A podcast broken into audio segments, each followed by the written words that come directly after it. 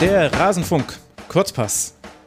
Vier Spieltage sind in der Frauenbundesliga absolviert. Wir wollen die Spiele genau besprechen. Wir werden mit Theresa Mark vom SC Freiburg sprechen und auch die neue TV-Rechtevergabe ansprechen. Alles jetzt hier im Kurzpass. Hallo und herzlich willkommen zu einer pickepacke vollen Sendung. Ihr hört es schon, liebe Hörerinnen und Hörer.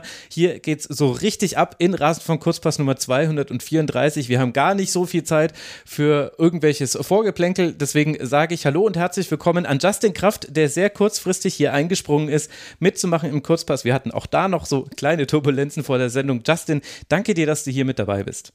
Sehr gerne, danke für die Einladung, auch wenn sie kurzfristig war. ja, ich muss sagen, es ist aber ein Qualitätsmerkmal von dir, dass man einfach in die Runde fragen kann, hat jemand von euch den Spieltag verfolgt? Wer hätte Kurzzeit für eine Aufzeichnung? Und Justin meldet sich und sagt, also viereinhalb Spiele habe ich sowieso über die volle Spielzeit gesehen, den Rest schaffe ich mir noch drauf. Das ist ja, nicht schlecht. Das einzige K.O.-Kriterium ist manchmal, wenn ich arbeiten muss, aber ansonsten äh, passt das meistens, ja. Ja, stark. Also vielen herzlichen Dank und ich freue mich auch sehr, dass Alina Ruprecht hier ist. Die XC kennt ihr natürlich auch schon aus dem Rasenfunk. Alina, schön, dass du hier mit dabei bist. Hallo zusammen, schön wieder dabei zu sein. Ja, und wir hatten ja auch, wie ich finde, ich weiß nicht, wie du siehst, Alina, aber das war ja auch ein durchaus interessanter Spieltag, oder? Ein sehr, sehr interessanter Spieltag, an dem auf jeden Fall viel geboten war. Und ja, kann es gar nicht abwarten, loszulegen, die Spiele zu besprechen. Dann wollen wir genau damit auch starten. Das Interview mit der Trainerin des SC Freiburg, Theresa Merck, hört ihr am Ende der Sendung. Wie immer, es gibt Kapitelmarkt, liebe Hörerinnen und Hörer, aber ich und wir drei, denke ich, empfehlen allerdings natürlich, hört euch das Ganze von Anfang bis Ende durch.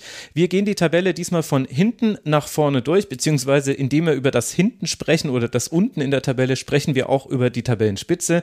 Denn wenn wir mit Turbine Potsdam starten, starten, dann haben wir als Gegner der Turbine den VfL Wolfsburg.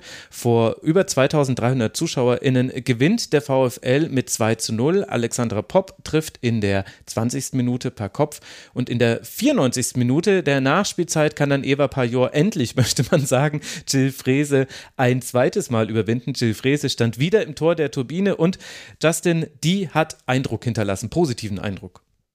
Absolut, ja, das war ja äh, Wahnsinn. Ich glaube, Wolfsburg hatte irgendwie 21 Schüsse und sie, sie hätten vielleicht noch 25, 26, 27 am Ende haben können, äh, wenn Frese nicht jedes Mal äh, zur Stelle gewesen wäre, um diese, diese Steckpässe dann auch irgendwie abzufangen.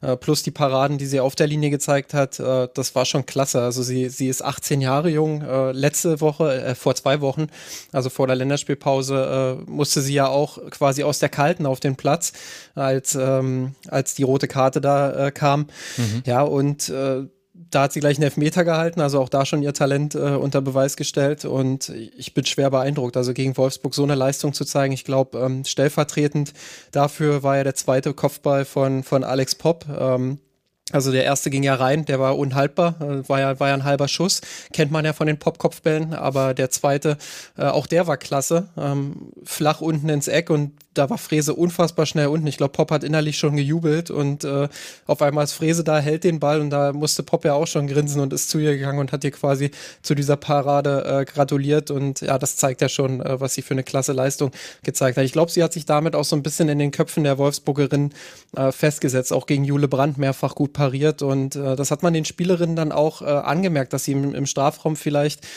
ja, den Tick länger überlegt haben, wie, wie mache ich das jetzt, um diese Torhüterin zu überwinden. Und dann war der Ball aber schon wieder weg. Und äh, ja, für, für 18 Jahre ist das schon eine, eine äh, herausstechende Be äh, Performance.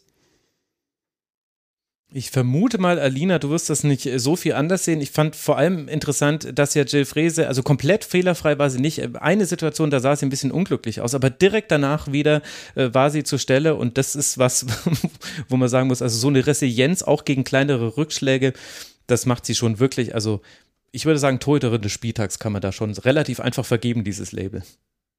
Ja, auf jeden Fall. Also ich glaube nicht, dass Alex Pop nach jedem Spiel zur gegnerischen Torhüterin hingeht und sie abklatscht und wirklich sich beeindruckt zeigt. Also das ist schon, war schon eine tolle Fußabwehr dagegen Alex Pop, die ähm, Jill Frese da gezeigt hat. Aber da gab es auch noch andere Szenen, wo sie wirklich Schlimmeres für die Bühne Potsdam ähm, verhindert hat. Zum Beispiel in der 14. Minute war das, glaube ich, äh, gegen Jill Roth, die dann plötzlich völlig mhm. frei vorm Tor ja. stand. Hat sie auch klasse pariert. Und ich glaube, der Name Jill Frese, der ist spätestens seit, ähm, seit diesem Spieltag allen Bundesliga-ZuschauerInnen bekannt. Und auf diese Torhüterin sollten wir auf jeden Fall noch ein Auge werfen in den nächsten Spieltagen. Also ich glaube, da können wir noch einiges an Glanzparaden von ihr erwarten. Hoffentlich natürlich. Mhm. Also besonders ihre Fußabwehr fand ich immer sehr stark. Aber jetzt ja. gab es ja nicht nur Jill Frese und wir sprechen jetzt hier zwar sehr, sehr positiv über eine Spielerin der Turbine. Fakt ist aber auch, äh, Potsdam steht immer noch sieglos da, auch wenn das jetzt natürlich nicht erwartet werden kann gegen Wolfsburg. Aber Alina, wenn du jetzt mal den, wenn wir jetzt mal den Blick lösen, auch wenn es uns schwerfällt von Jill Frese, wie haben dir denn die Turbinen und auch die Wolfsburgerinnen ansonsten gefallen? Ähm, Turbine hat, also da sieht man auf jeden Fall, dass die Mannschaft eigentlich voller, voller Kämpferherzen ist. Ich meine, natürlich war das ein, ein großer Umbruch für Turbine Potsdam im Sommer, aber ähm, angesichts dessen schlagen sie sich wirklich sehr gut und dann ist es natürlich umso bitterer, wenn aus den Spielen keine Punkte für sie rausspringen, weil sie sich ja wirklich sehr, sehr bemühen. Aber das reicht dann halt einfach gegen so starke Gegner wie, wie Wolfsburg nicht. Wobei ich sagen muss, Wolfsburg hat zwar das Spiel dominiert, aber wirklich 100% überzeugend waren sie auch nicht. Alex Popp hat es ja im Interview bei Magenta Sport nach dem Spiel gesagt, dass ihnen so ein bisschen die letzte Konsequenz im Sturm gefehlt hat. Und ähm, natürlich hätte man dann gegen Turbine vielleicht doch ein bisschen einen höheren Sieg erwartet quasi, weil Turbine eben durch diesen Umbruch gegangen ist im Sommer, beziehungsweise dieser Umbruch sich noch immer vollzieht.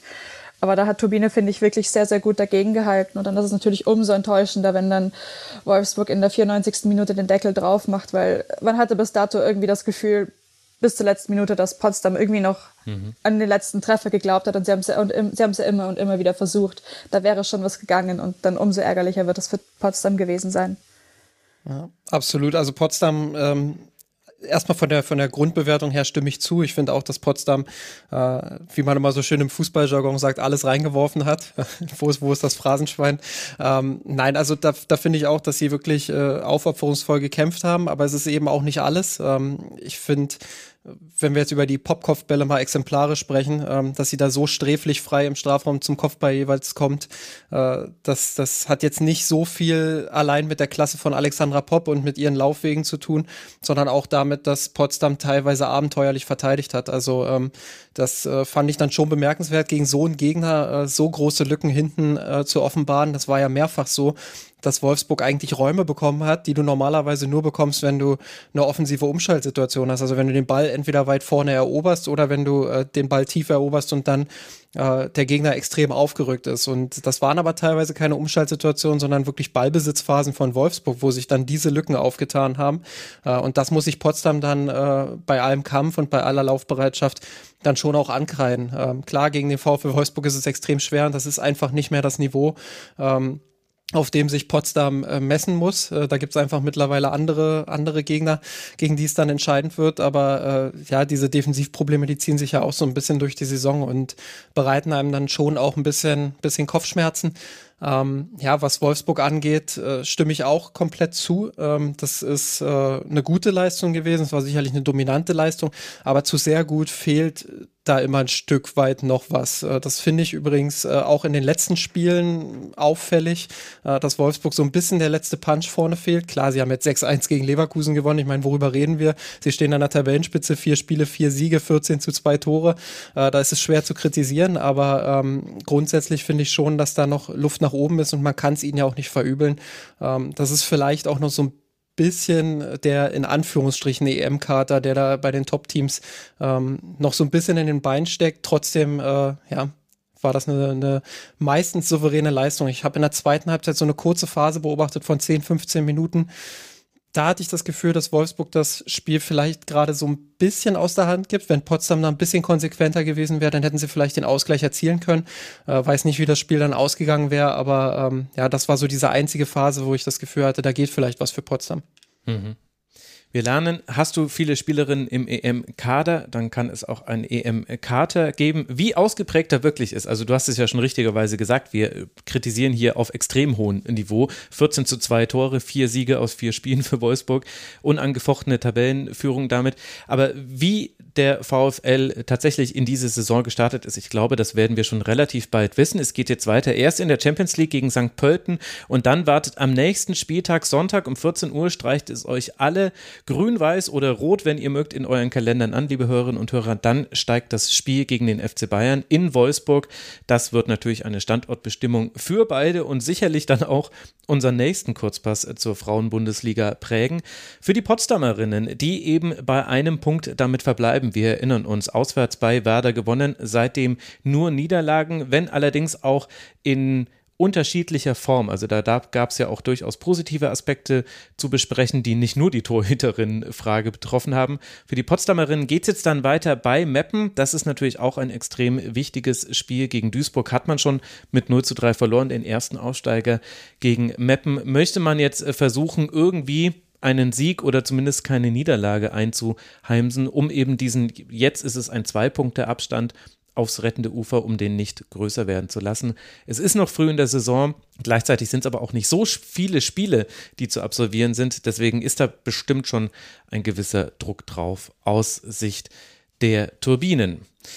Dann kommen wir zu Werder Bremen. Die habe ich jetzt gerade dann schon kurz angesprochen, denn die liegen auf dem vorletzten Tabellenplatz, auch wenn wir natürlich nach vier Spieltagen die, die Ränge allein noch nicht überbewerten sollten.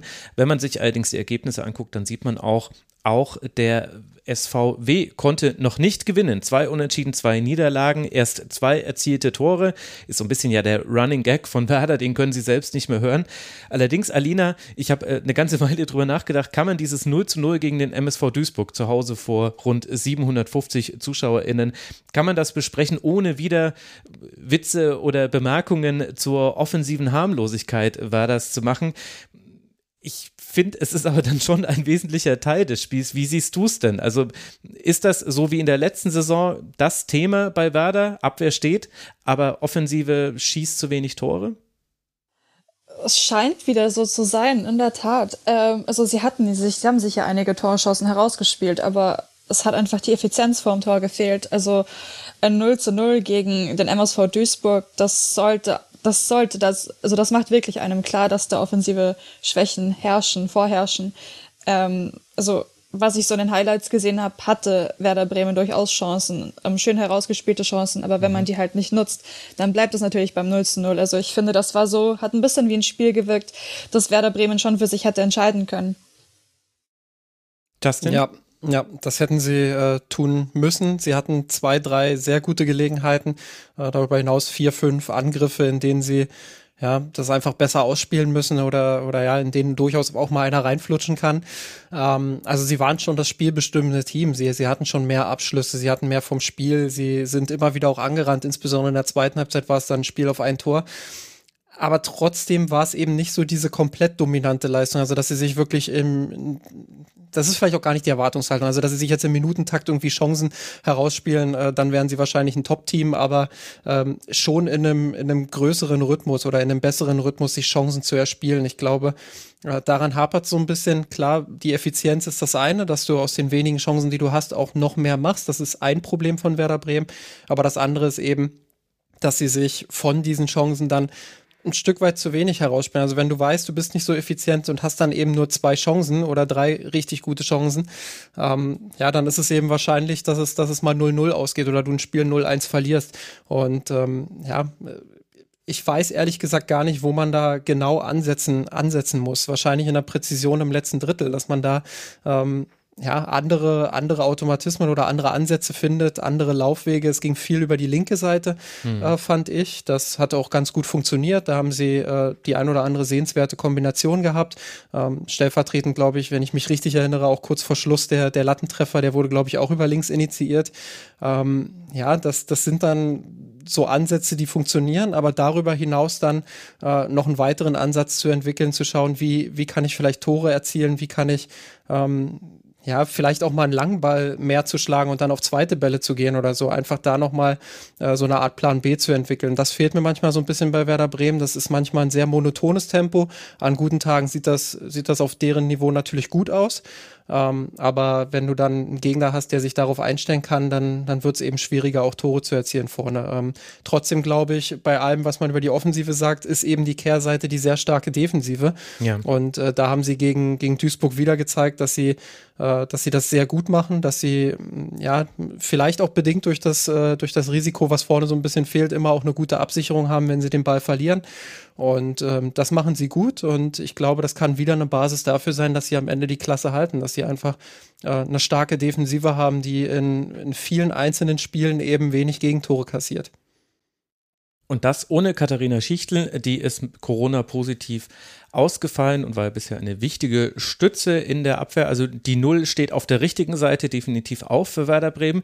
Stellt sich so ein bisschen die Frage, Alina, was sagt dieses Spiel über den MSV Duisburg aus? Also es war leider jetzt auch die Partie, die ich nicht über 90 Minuten sehen konnte. Ich glaube, ich habe eine Hälfte davon noch geschafft, vor dieser Aufzeichnung allerdings nicht die ganzen 90 Minuten. Du konntest es jetzt auch nur in äh, Highlights sehen, deswegen ein bisschen äh, Zurückhaltung, liebe Hörerinnen und Hörer. Wir, wir sprechen jetzt über etwas, was wir leider eben nicht komplett verfolgen konnten, war zeitlich nicht möglich. Aber welchen Eindruck macht denn Duisburg auf dich, Alina, wenn du jetzt mal zusammenfasst, die vier Spiele, die man jetzt gesehen haben? Ein Sieg, zwei Unentschieden, äh, äh Entschuldigung, ein Sieg, ein Unentschieden und zwei Niederlagen. So ist es natürlich korrekt für den MSV. Wo stehen die deiner Meinung nach? Ja, es, es ist schwer zu sagen. Ähm, also sie, man, sie bemühen sich ja auch wieder und sie stellen Teams zeitweise schon vor eine, vor eine Herausforderung, aber es ist nicht die Herausforderung der Liga. Und deswegen, ähm, ja, die Aufgaben werden jetzt nicht leichter, würde ich sagen, für MSV Duisburg. Als nächstes ähm, steht eine Auswärtsfahrt nach Frankfurt an. Ähm, ich glaube, das wird auch ein mhm. sehr, sehr spannendes Spiel. Ich glaube, bei Duisburg braucht man wirklich noch ein paar Spiele, um zu sehen, wo die stehen. Aber ich sehe sie jetzt nicht wirklich weiter oben in der Tabelle. Und aber für den Abstieg, also für den Abstieg finde ich, machen sie sich, schlagen sie sich gerade etwas, also schlagen sie sich gerade etwas zu gut, falls das dann macht. Also es ist, ja, es ist schwer zu sagen. Es ist sehr wechselhaft, finde ich, beim MSV Duisburg. Das kann wirklich gut gehen, dass sie einfach die Klasse halten, aber es kann auch irgendwie komplett daneben gehen und sie steigen wieder ab. Ja, wir hatten ja in der Vergangenheit auch ganz oft im Abstiegskampf irgendwie so zwei, drei Teams, die um, um den Klassenerhalt gespielt haben und mindestens auch ein Team, was sehr abgeschlagen war.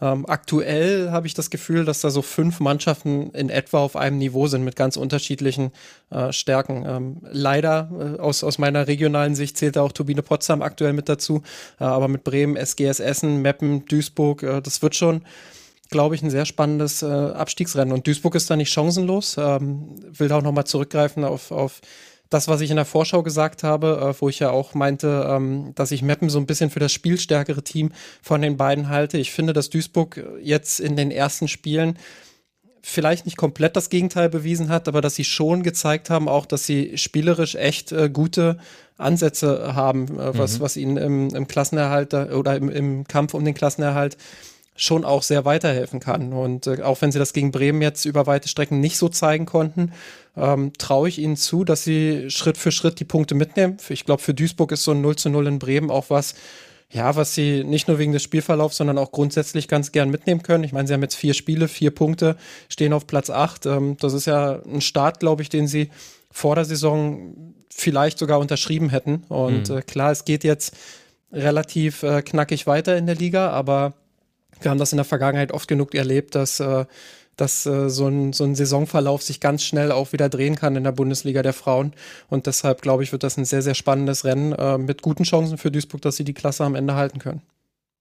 Ja, ich finde es interessant, dass wir einige Teams in dieser Liga bisher erlebt haben, die mit sehr unterschiedlichen Ansätzen in die Spiele gegangen sind. Und da gehört für mich Duisburg definitiv mit dazu. Wenn wir uns erinnern, äh, am letzten Spieltag gegen Bayern 0 zu 4 zu Hause verloren mit einer ganz schwachen Anfangsphase. Man stand sehr tief. Natürlich, klar, war auch der FC Bayern, aber mm, das war ein gerechtfertigtes 0 zu 4 am Ende dieses Spiels, auch wenn man auch da gute Phasen hatte. In der Woche davor, also am zweiten Spieltag, mit einem hohen Pressing, mit viel Aggressivität, mit viel Risiko vor allem, auch 3 zu 0 bei Potsdam gewonnen. Und Ehrlicherweise, ich hätte fast erwartet, dass man das gegen Werder ähnlich angeht, weil bei allen Problemen, die wir bei Werder Bremen trotz des ganz ordentlichen Starts besprochen haben, hätte ich gedacht, die wären anfällig dafür, dass wenn die hoch angelaufen werden, dass sie Fehler produzieren und dass Duisburg aber dann dennoch in der Lage ist, dann gegen diese eben bisher nicht individuell überragende Offensive von Werder das verteidigt zu bekommen. Da war ich ein bisschen enttäuscht. Wie gesagt, jetzt leider nur auf Grundlage von 45 plus irgendwas Minuten, die ich von diesem Spiel gesehen habe. Aber ich hätte mir da eigentlich fast noch ein bisschen mehr erhofft aus neutraler Sicht, dass Duisburg auch hier eben mehr ins Risiko geht, mehr darauf vertraut, dass man mit einer zum Beispiel sehr guten Mahmutovic, die hat ja auch wieder gut gehalten, dass man das verteidigt bekommt, auch wenn man höher anläuft. Und dann ist eben einfach auch der Weg, um Chancen zu kreieren, kürzer. Haben wir ja gesehen gegen Potsdam unter anderem. Das war so ein bisschen meine Hoffnung vor diesem Spiel spielt natürlich auch der Gegner mit, aber ich könnte mir auch vorstellen, dass jetzt so in der Nachbetrachtung man sich beim MSV vielleicht ähnliche Gedanken macht, dass man sieht, Mensch, wir haben eigentlich so gut mitgehalten auf Augenhöhe, wenn wir noch mehr Risiko gegangen wären, vielleicht wäre da mehr drin gewesen als eben nur die sechs Schüsse, die es dann am Ende waren, von dem dann einer aufs Tor ging. Die erste, der, der erste und der zweite Spieltag sind für mich da so ein bisschen äh ja, so ein bisschen sinnbildlich dafür. Das erste Spiel haben sie 0 zu 1 gegen mhm. Leverkusen verloren. Da haben sie sehr also klar, Leverkusen natürlich auch ein ganz anderes Kaliber, keine Frage, aber da haben sie sehr zurückhaltend gespielt, sehr passiv, sehr defensiv, äh, haben dementsprechend dann auch ähm, ja eigentlich relativ chancenlos agiert und Leverkusen hätte das Spiel auch höher gewinnen können. Am zweiten Spieltag gegen Potsdam nochmal natürlich Qualitätsunterschied, aber ähm, da haben sie dann wirklich gezeigt, dass sie auch offensiver spielen können, dass sie mit viel Mut nach vorne kicken können, dass sie Pressing durchaus auch höher beherrschen als, als eben das, was sie, was sie am ersten Spieltag gezeigt haben. Äh, und da haben sie mich dann auch so ein bisschen überrascht und mir eine Seite gezeigt, die ich so von ihnen bisher noch nicht kannte. Und insofern würde ich dir da zustimmen und sagen, äh, mehr Duisburg vom zweiten Spieltag, weniger Duisburg äh, von dem, was wir jetzt gegen Bremen und auch gegen Leverkusen gesehen haben. Und dann glaube ich, haben sie, haben sie echt gute Karten. Das war auch das, was ich meinte, eben, dass sie noch ein bisschen Zeit brauchen, weil sie eben mhm. diese verschiedenen Strategien, Spielansätze haben. Und ich glaube, sie müssen jetzt noch ein bisschen für sich herausfinden, was am besten zu ihnen passt, was am besten zur Kondition in der Mannschaft passt und mit welcher Strategie sie ihren Gegnerinnen am besten begegnen. Wir werden es äh, genau beobachten. Es geht ja jetzt dann unter anderem bei Eintracht Frankfurt weiter und dann zu Hause gegen Köln. Das sind die nächsten beiden Gegner von Duisburg. Und für die Werder Frauen geht es jetzt dann nach Köln am nächsten Spieltag, bevor man zu Hause den VfL Wolfsburg empfangen wird. Das wiederum sind die meisten, nächsten beiden Gegnern für den SVW. Und dann, wenn wir in der Tabelle einen Rang weiter nach oben gehen, grüßt uns die SGS Essen. Ein Sieg, kein Unentschieden, drei Niederlagen, macht summa summarum drei Punkte und die dritte Niederlage, die kam mit dazu im Heimspiel vor über 2200 ZuschauerInnen im Stadion. Schöne Atmosphäre, gute Atmosphäre, auch einige Auswärtsfans mit dabei und die Alina hatten einiges zu bejubeln. In der vierten Minute schon eine frühe Führung durch Camilla Küver, die äh, Henshaw ersetzt hat, die erkältet zurückgekommen ist vom ihrem Nationalteam-Einsatz. Dann sieht Jacqueline Meissner in der 35. Minute die rote Karte. Der daraus fällige Freistoß wird direkt verwandelt von Tanja Pavolek, also lief wirklich nicht gut für Essen. Und dann kann in der zweiten Hälfte Shakira Martinez noch einen Doppelpack schnüren, wie man so schön sagt, und am Ende auf 4 zu 0 aus Sicht der SGE erhöhen. Lag das jetzt nur an diesem frühen Rückstand und der roten Karte? Das war so ein bisschen der Erklärungsansatz, den ich äh, bei Markus Högner nach dem Spiel gehört habe, der aber auch gesagt hat, na, wir haben uns wie eine Schülermannschaft verhalten in einigen Situationen in der Anfangsphase. Lag es nur daran, dass diese Niederlage so schmerzhaft wurde? Ach, der Markus Högner findet da immer relativ deutliche Worte. Nein, also ich finde, ähm, dass, also das, ähm, das frühe Tor ähm, von Frankfurt, das, ähm, ja, also ich finde, danach hat sich die SGS eigentlich relativ schnell wieder berappelt und hat versucht, ja, das einfach zu vergessen für die restlichen Minuten, Spielminuten und einfach, ähm, ja, haben einfach selbst versucht, ähm, irgendwas für sich rauszuspielen. Aber ich glaube, der Wendepunkt im Spiel war dann wirklich die rote Karte für die Kapitänin. Also wenn dann die Kapitänin vom Platz gestellt wird und dann auch noch eine so wichtige Säule der Essener Abwehr, dann mhm. glaube ich, ähm, ist das wirklich etwas, was dem Team, ja, den Rest gibt sozusagen. Und dann kurz danach das 2-0, das war dann schon sehr, sehr bitter für Essen. Und ähm, ich glaube, das war so der Wendepunkt, der dann schlussendlich zu der Niederlage geführt hat. Wie gesagt, direkt nach dem ersten Tor, finde ich, ging es noch von, von, von Essen, aber dann haben sie irgendwann komplett den Faden verloren und waren, haben abgeschaltet und waren, waren rausgefühlt. Korrigiert mich gern, aber ich glaube, bei Essen haben auch einige Spielerinnen gefehlt. Ne? Ich meine, das im, im Kommentar ja. äh, so mhm. mitbekommen zu haben, dass sechs oder sieben Spielerinnen äh, ausgefallen sind. Das führt natürlich auch nochmal dazu, dass du gegen Frankfurt dann ähm, ja, nicht in deiner Bestbesetzung äh, anlaufen kannst, sage ich mal, dann bist du früh im Rückstand.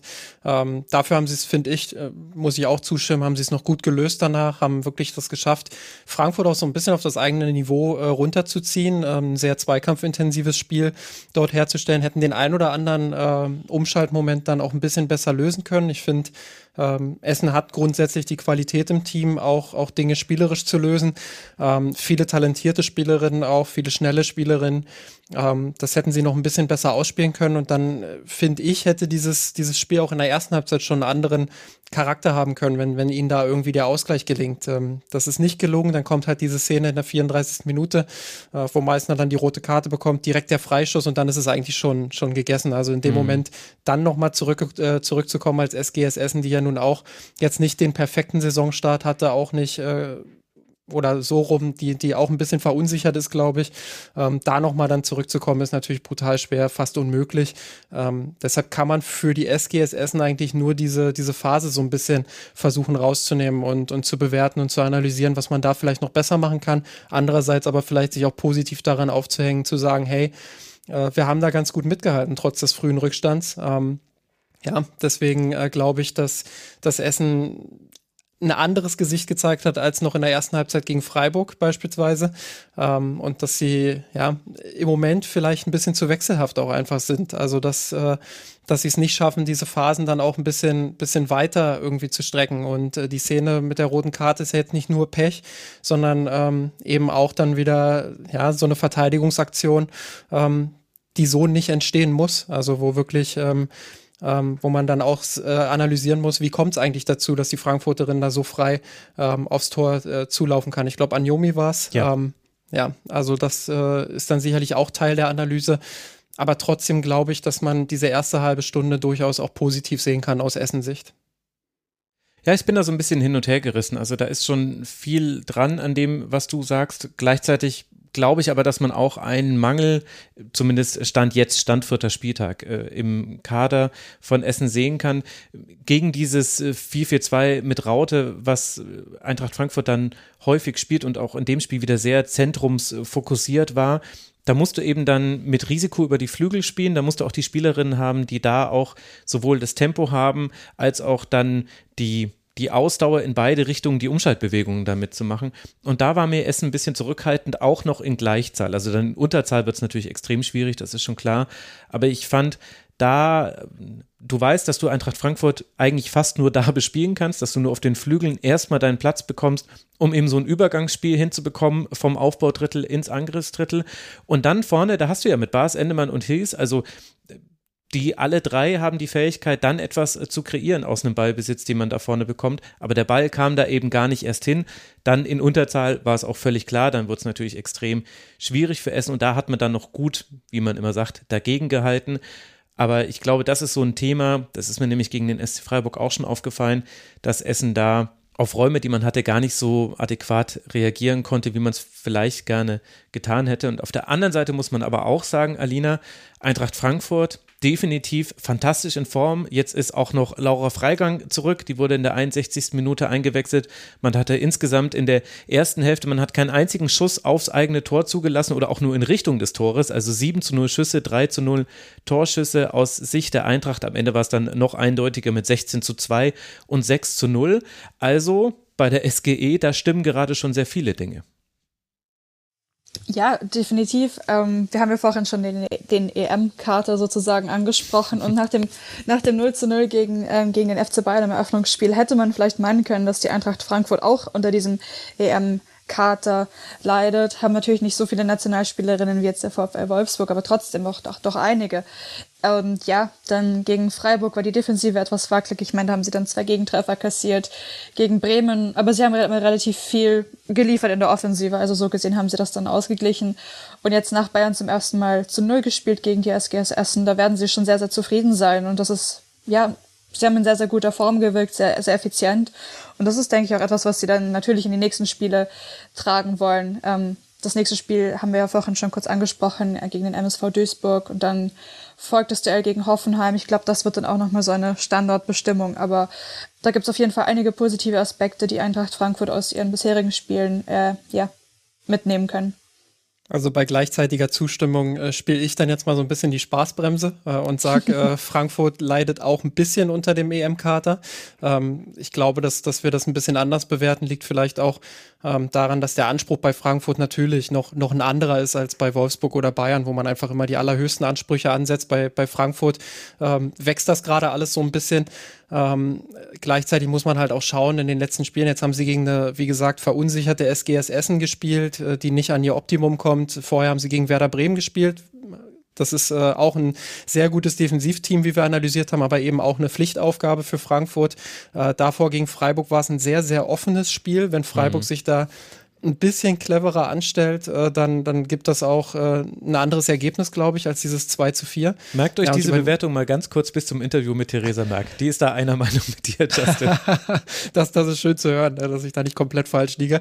Äh, nein, also das, äh, das zeigt einfach, glaube ich, auch nochmal, dass Frankfurt sicherlich auch so seine, seine Baustellen hat. Nichtsdestotrotz, ich will das gar nicht jetzt irgendwie äh, schlecht reden oder so. Ich finde, das ist ein guter Saisonstart. Sie, sie zeigen ihre Qualitäten, die sie haben. Du hast die Raute gerade angesprochen im Zentrum. Zentrum, äh, diese Körperlichkeit, die sie da haben. Ich finde, dass sie gegen Bayern im Auftaktspiel schon gezeigt haben, wie brutal gut sie einfach dieses Zentrum verteidigen können. Wenn du, wenn du es schaffst, gegen Spielerinnen wie Maguire, Stanway und Co. Äh, das Zentrum so dicht zu halten und wirklich Bayern da kaum ins Spiel zu lassen, ähm, dann, dann ist das ein dann ist das eine Top-Defensivleistung, unabhängig davon, wie gut der Gegner ist. Äh, das haben sie in den anderen Spielen auch immer wieder gezeigt. Aber sie haben eben auch ihre Baustellen. Flügelverteidigung ist bei einer Raute ganz natürlich. Ich finde auch im Offensivbereich könnten sie noch ein bisschen zielstrebiger sein, noch ein bisschen mehr ähm, miteinander kombinieren. Da sind es mir dann zu oft die Halbfeldflanken, die, die herhalten müssen. Klar, das ist auch Teil des Spiels. Ich glaube, das will Nico Anautis auch sehen. Auch diese, diese äh, längeren Bälle nach vorn, wo man dann auf die zweiten Bälle gehen, äh, geht, gehört so ein bisschen dazu zum Spiel von Frankfurt. Aber ich glaube, da müssen sie eben weiter daran arbeiten, dass sie spielerisch noch weiter Schritte nach vorn machen. Und da sind es mir dann, ja, der, der ein oder andere Ballverlust vielleicht auch zu viel. Und das hat man gegen, SG, gegen die SGS Essen ähm, vielleicht nicht so stark gesehen wie gegen andere Gegner. Aber wie gesagt, die erste halbe Stunde bis zu dieser roten Karte ähm, da gab es schon auch Möglichkeiten für Essen Frankfurt richtig weh zu tun. Sie haben sie nicht genutzt. Das, das steht dann eben auch auf dem Papier am Ende, aber ähm, sie hätten sie nutzen können, wenn sie, wenn sie das ein bisschen anders ausspielen. Und dann steht es vielleicht eins zu eins. Ähm, aber so ist es viel konjunktiv, klar. Also Eintracht Frankfurt steht aktuell herausragend gut da oder sehr gut da. Zehn Punkte, man ist punktgleich mit den Bayern auf Rang 2, selbst liegt man auf Rang 3 und diesen sportlichen Erfolg, den kann man, glaube ich, auch sehr gut gebrauchen, denn es wurde ebenfalls bekannt vor diesem Spieltag, dass mit Siegfried Dietrich eine der Institutionen im deutschen Frauenfußball mit sofortiger Wirkung aus gesundheitlichen Gründen seine Tätigkeit bei Eintracht Frankfurt einstellen wird. Da gibt es auch eine Vorgeschichte zu, wird aber definitiv ein Verlust für den deutschen Frauenfußball sein und ist eine Aufgabe, selbst wenn es das schon mal gab, dass er sich aus gesundheitlichen Gründen schon einmal zurückziehen musste. Das ist dann doch eine Nachricht, die unbedingt noch mit zu beachten ist. Äh, Siegfried Dietrich hat mit äh, Braunheim und dann mit dem FFC in den 90ern und 2000ern äh, wirklich da ja auch international für Furore gesorgt im Frauenfußball. Ganz wichtiger Mensch im deutschen Frauenfußball. Und er hat aus gesundheitlichen Gründen eben gesagt, jetzt geht es nicht mehr weiter. Das wollte ich nicht unerwähnt lassen an dieser Stelle hier. Denn das ist einfach eine große Nachricht gewesen. Wie es für Eintracht Frankfurt weitergeht, hat jetzt Alina schon äh, gesagt. Für Essen wartet jetzt das Heimspiel gegen Hoffenheim. Essen, wie schon vorhin angesprochen, steht bei drei Punkten, hat da noch ein bisschen Nachholbedarf, aber immerhin hat man diesen Dreier schon. Den hat jetzt auch nach diesem Spieltag der SV Meppen. Denn Meppen gewinnt bei Leverkusen vor rund 730 ZuschauerInnen mit 1 zu 0. Es war gleichermaßen das Aufeinandertreffen von, naja, also Robert de Pau und Karina äh, Bacchus. Äh, sie war die Co-Trainerin bei ihm. Wir haben das alles in der Saisonvorschau besprochen.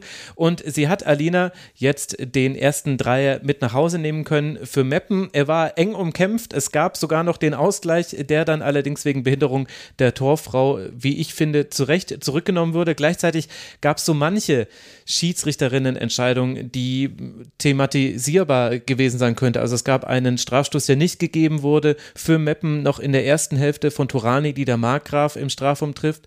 Es gab dann einen Strafstoß, der führt dann letztlich zum einzigen Tor durch Lisa Marie Weiß, die den dann verwandelt. Dem ging allerdings ein V-Spiel, ich glaube, von Hirata voraus, bevor sie dann wiederum gefault wurde. Also es war ein turbulentes Spiel. Was kannst du denn daraus mitnehmen aus diesem Sieg der Meppenerinnen? Ja, so ein Strafstoß an einem Strittner, der dann das Spiel entscheidet, das ist dann schon sehr, sehr ärgerlich, vor allen Dingen für Leverkusen. Und ähm, da kann man jetzt natürlich wieder aufbringen, braucht man VAR in der Bundesliga. Aber ich glaube, die Diskussion ist jetzt noch viel zu früh. Dafür ähm, bräuchte man ja erstmal Kameras. Also viel Spaß ja. mit, mit zwei Kameras und vier ja, zu machen. Ja, da gibt's noch einiges. Und das war jetzt auch nichts ähm, gegen die Schiedsrichterinnen. Die handeln mit Sicherheit nach bestem Wissen und Gewissen. Aber trotzdem kann man am Ende des Tages nicht beide Teams glücklich machen. Das war schon ein sehr, sehr schwieriges schwieriges und unumkämpftes Spiel. Und ja, dass es dann ein solcher Elfmeter ist, der das entscheidet, das ist dann schon sehr fragwürdig.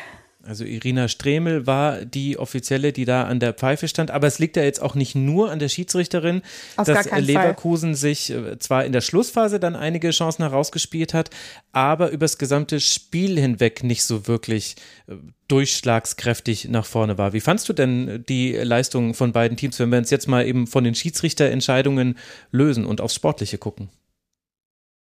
Ja, also was ich jetzt so in den Highlights gesehen habe, haben sich äh, beide Teams schon schwer getan. Ähm, von Leverkusen hätte man vielleicht am Anfang der Saison noch ein bisschen mehr erwartet, aber sie haben jetzt die Spiele bis dato so 1-0 meistens gewonnen. Also Jill Bayings hat sich ja als wirklich äh, wichtige, herausragende Verpflichtung für Leverkusen ähm, herausgestellt. Aber dann diese 6-1-Klatsche gegen Wolfsburg war dann schon sehr, sehr deutlich und ich glaube, das war auch ein Spiel, wo mit dem man, wo man jetzt nicht mit so einem deutlichen Ergebnis gerechnet hatte. Und äh, ja, Mappen auf der anderen Seite wird sich natürlich über die drei Punkte freuen. Ähm, das ist natürlich sehr, sehr wichtig ähm, im Abstiegskampf. Ähm, es war jetzt auch, waren jetzt auch die ersten drei Punkte für Mappen, glaube ich. Und ähm, ja, natürlich sehr, sehr, sehr, sehr wichtig. Und ja, wie gesagt, ein sehr umkämpftes Spiel. Und ja. Hm. Justin, wie haben dir beide Teams gefallen? Äh, ja, also da, da, muss ich auch mit, mit Vorsicht rangehen an die Sache, weil ich äh, nur Ausschnitte vom Spiel gesehen habe. Ähm, bisschen mehr als die Highlights, aber nicht das komplette Spiel. Aber grundsätzlich, äh, auch wenn ich mir die mit Vorsicht zu genießenden Daten äh, anschaue, scheint es ja ein sehr ausgeglichenes Spiel auch gewesen zu sein, was die Chancen mhm. angeht. Ähm, dementsprechend, ja, es ist schon enttäuschend aus, aus Perspektive von Bayer Leverkusen. Alina hat natürlich zu Recht diesen, diesen Rückschlag am letzten Spieltag angesprochen, aber da war eben auch jetzt noch eine Länderspielpause dazwischen. Da erwartet man von einem Team wie Leverkusen schon, dass sie das auch abschütteln können äh, und dass sie dann ein Team wie, wie Meppen bei allem Respekt vor und, und ich habe wirklich großen Respekt vor diesem Team, wie die, wie die spielen, wie die auftreten, wie offensiv sie auch ähm, als Aufsteiger agieren. Äh, das ist schon bemerkenswert, aber trotzdem muss der Anspruch von Bayer Leverkusen natürlich sein, so ein Spiel dann auch mehr oder weniger souverän oder mindestens mal dreckig zu gewinnen. Ähm, dass sie es dann am Ende verlieren, klar, Elfmeterszene immer ein bisschen unglücklich, aber ähm, gab ja durchaus auch andere Szenen für Meppen, wo sie, wo sie hätten vielleicht ein Tor erzielen können. Mhm. Insofern, äh, ja, es ist einfach äh, wieder ein Rückschlag für Leverkusen, die sich fest vorgenommen hatten, in dieser Saison ein bisschen konstanter zu sein. Jetzt haben wir vier Spieltage gerade mal rum, äh, haben zwei tolle Spiele von Leverkusen und zwei, die, ja, wenn ich es freundlich formulieren will, nicht ganz so gut waren. Ähm, und Leverkusen ist eigentlich wieder genau da, wo sie, wo sie immer stehen, nämlich im Mittelfeld, irgendwie äh, fernab von, von oben, fernab von unten. Und ähm, klar, das kann sich auch schnell wieder drehen, wenn sie, wenn sie es vielleicht doch schaffen, irgendwie Konstanz aufzubauen. Aber das steckt ja irgendwo auch in den Köpfen dieses Clubs drin, denke ich. Also als Spielerin denkst du ja auch, Mann, jetzt haben wir schon wieder so ein, so ein Spiel vergeigt, jetzt haben wir es wieder nicht geschafft, da Konstanz reinzubringen. Und da wirklich dann auch äh, das, das so ein bisschen umzuswitchen und da ähm, äh, in der Psychologiearbeit des, des Trainerteams äh, da so, so ranzugehen und, und das äh, umzudrehen und umzukrempeln, ist, glaube ich, gar nicht so einfach. Also das äh, kann schon sein, dass das in den, in den Köpfen der Spielerinnen dann auch ein Stück weit verankert sind, zumindest mal bei denen, die, die schon länger da sind. Ähm, da hat De Pau einiges äh, vor sich, glaube ich. Und ähm, fußballerisch, finde ich, hat man in den, in den ersten beiden Spielen vor allem viele gute Ansätze gesehen. Äh, vor allem das Spiel gegen Köln hat mich sehr beeindruckt ja, wo sie gegen ein gut organisiertes Pressing, gegen ein hohes Pressing sehr gute Lösungen gefunden haben, die Schwachstellen des Gegners gut bespielt haben. Aber das ist in den letzten beiden Spielen, ich will nicht sagen überhaupt nicht gelungen, weil gegen Wolfsburg lief es dann vielleicht auch gerade in der ersten Halbzeit ein bisschen unglücklich für Leverkusen. Aber es ist ihnen eben deutlich weniger gelungen und jetzt gegen Meppen äh, ja fast gar nicht gelungen und deshalb äh, schon ein enttäuschendes Fazit für Leverkusen. Hm. Ja, ich bin da ganz bei dir. Ähm, die Ansätze sind auf jeden Fall da und es ist schade, dass sie sie einfach in den letzten zwei Spielen nicht zeigen konnten, Leverkusen. Ähm, sie haben ja das Spiel doch durchaus dominiert gegen Mappen mit, glaube ich, 63 Prozent Ballbesitz. Mhm. Aber von den Torschüssen war es halt einfach dann auch sehr ausgeglichen. Also sie haben dann zu viel zugelassen, konnten ihre Dominanz einfach nicht in Toren ausdrücken. Und das ist, wie gesagt, sehr, sehr schade, dass diese Ideen jetzt verloren gehen. Und ähm, ja, man kann einfach nur sehr hoffen, dass äh, Leverkusen da so ein bisschen einfach den Kopf frei kriegt und einfach zu diesen guten Ansätzen zurückfindet und die dann einfach auch aufs Feld bringt. Ja, also wenn ich jetzt nur mal nur aufs Spielerische gucke, das Spiel habe ich ja über 90 Minuten gesehen, dann weiß ich gar nicht, ob es mehr nur noch ein Kopf frei bekommen ist. Denn von der Positionierung und der Spielanlage her hat das eigentlich ganz gut gepasst. Also man hat immer wieder versucht, übers Zentrum heraus dann Verlagerungen zu spielen. Siems hat man da vor allem auf dem rechten Flügel relativ häufig frei gespielt. Allerdings sind dann von daraus dann zu wenige Chancen kreiert. Und das war aber, glaube ich, gar nicht das Hauptproblem von Leverkusen, sondern ich glaube, das Problem war, wie Meppen dieses Spiel seinerseits angegangen ist. Also wir hatten wieder ein phasenweise hohes Pressing, oft war es dann aber dann doch eher ein Mittelfeldpressing bei Meppen, also jetzt nicht ganz so so hoch, wie wir es auch schon erlebt haben. Und wo Meppen aber extrem gut darin war, es waren zwei, zwei Kategorien, fand ich in diesem Spiel. Das eine war, was machen wir nach Ballgewinn? Und nach Ballgewinn ging es wirklich zack, zack. Und dann war man im Angriffsdrittel oft sogar schon hinter der Kette und dann wurde es interessant. Oder jemand ist mit Tempo auf die Kette zugelaufen und da hatte dann unter anderem ja äh, Turani, die dann äh, die später auch nochmal gelb gesehen hat äh, für eine für einen Foul die hatte da manchmal ein Problem dann beim Rausrücken, ist allerdings auch dann schwierig zu verteidigen. Das hat wirklich Meppen sehr gut gemacht, diese Kombination, was tun wir quasi nach Ballgewinn. Und das Zweite, was Meppen gut gemacht hat, und ich hatte das Gefühl, das war das, was in der zweiten Hälfte vor allem dafür gesorgt hat, dass sich die Fehler dann gehäuft haben. Also Leverkusen war ganz gut im Spiel, fand ich, also einfach nur von der Spielanlage her, jetzt vom Chancen kreieren war es eher auf Augenhöhe, aber man hatte den Ball, man hat ihn ganz gut zirkulieren lassen und immer mal wieder bekam man diese 1 gegen 1 Situation, die man dann haben möchte. Was dann in der zweiten Hälfte allerdings dazu kam, war, neben so ein paar Unkonzentriertheiten, dass Meppen einfach extrem gut darin war, Zweikämpfe nicht nur zu führen, sondern auch die Leverkusenerinnen in Zweikämpfe zu zwingen. Also es waren 53 Zweikämpfe, die Meppen gewonnen hat, am Ende 39 auf Leverkusener Seite, also Zweikampfquote 58 Prozent. An der Quote würde ich mich jetzt aber gar nicht aufhängen.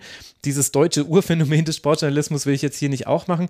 Aber was fand ich schon sehr auffällig war, war eben, wie gut Meppen darin war, schnell bei ihren Gegenspielerinnen zu sein, denen gar nicht so viel Zeit zu lassen, dann auch häufig den Ball zu gewinnen und damit dann die Luft aus einem Angriff Leverkusens herauszulassen, bevor da überhaupt irgendein Angriff zu sehen war. Und da fand ich, gab es eine Spielerin, an der man das so beispielhaft erklären kann, nämlich Hirata.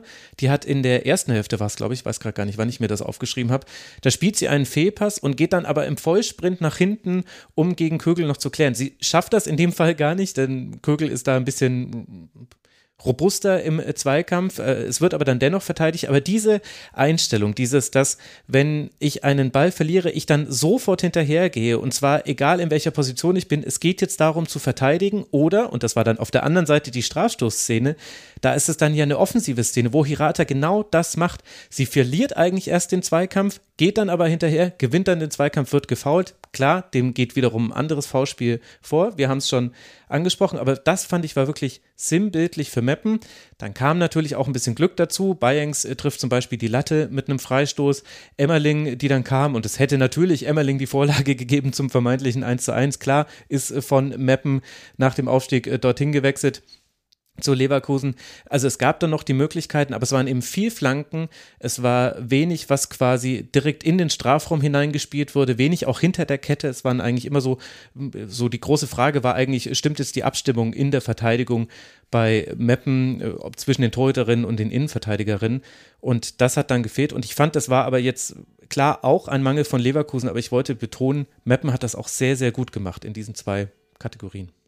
Kann ich mir sehr gut vorstellen. Äh, da du ja der Einzige bist, glaube ich, von uns, der das Spiel komplett gesehen hat, äh, versuche ich mal eine Frage zu formulieren, statt, äh, statt irgendwie selbst äh, was aus der Ferndiagnose heraus zu analysieren.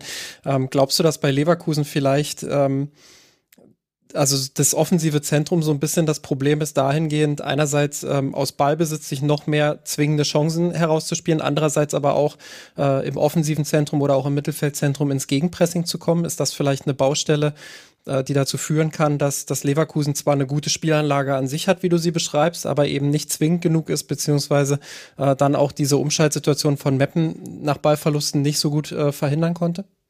Ja, also klar, Gegenpressing ist da natürlich ein Faktor. Ich bin aber da halt nicht so ganz sicher, ob das jetzt quasi eine starke Mappens war, die dann quasi eine vermeintliche Schwäche suggeriert.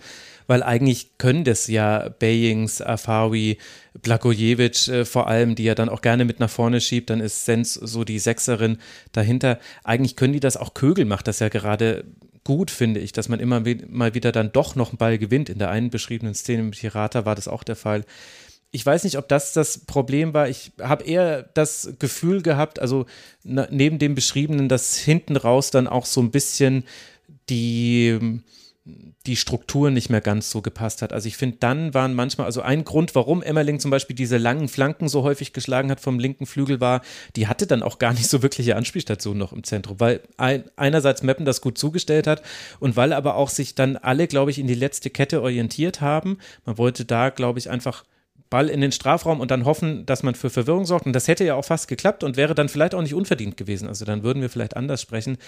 Aber da hat mir manchmal dann so der, die zweite Option gefehlt, dass da eben noch jemand im Zehnerraum oder im Zentraum, im Halbraum anspielbar ist. Auch weil man das in, in Kontrast zu Meppen ganz gut gesehen hat. Josten hat da ein super Spiel gemacht, fand ich. Die war, ist so wichtig, immer was das Übergangsspiel angeht. Äh, als sie ausgewechselt wurde, dann wurde es dann auch äh, bisschen schlechter, fand ich. Also da hat dann die Entlastung gefehlt. Und die war eben einfach immer da. Wenn jemand den Ball gewonnen hat oder wenn jemand sich festgedribbelt hat auf dem Flügel, das hat so ein bisschen bei Leverkusen gefehlt. Aber wie gesagt, ich würde es auch vorsichtig damit sein, das überzubewerten, weil wir argumentieren hier logischerweise sehr vom Ergebnis her und zu diesem Ergebnis kamen aber all die Sachen, die wir besprochen haben, schon mit dazu. Also Gemach, Gemach, äh, es ist noch früh in der Saison für beide, aber natürlich für, für Meppen ein toller toller Tag und ein wichtiger Dreier.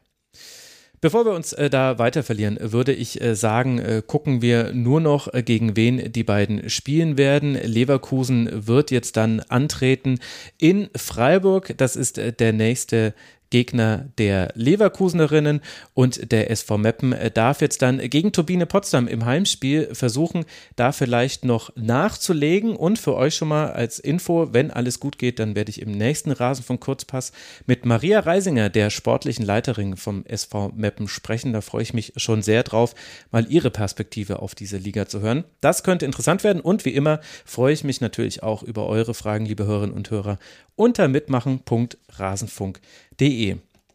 Unser Vorsatz, schnell durch den Spieltag zu gehen, ist grandios gescheitert. Das kann ich jetzt schon sagen, ihr zwei.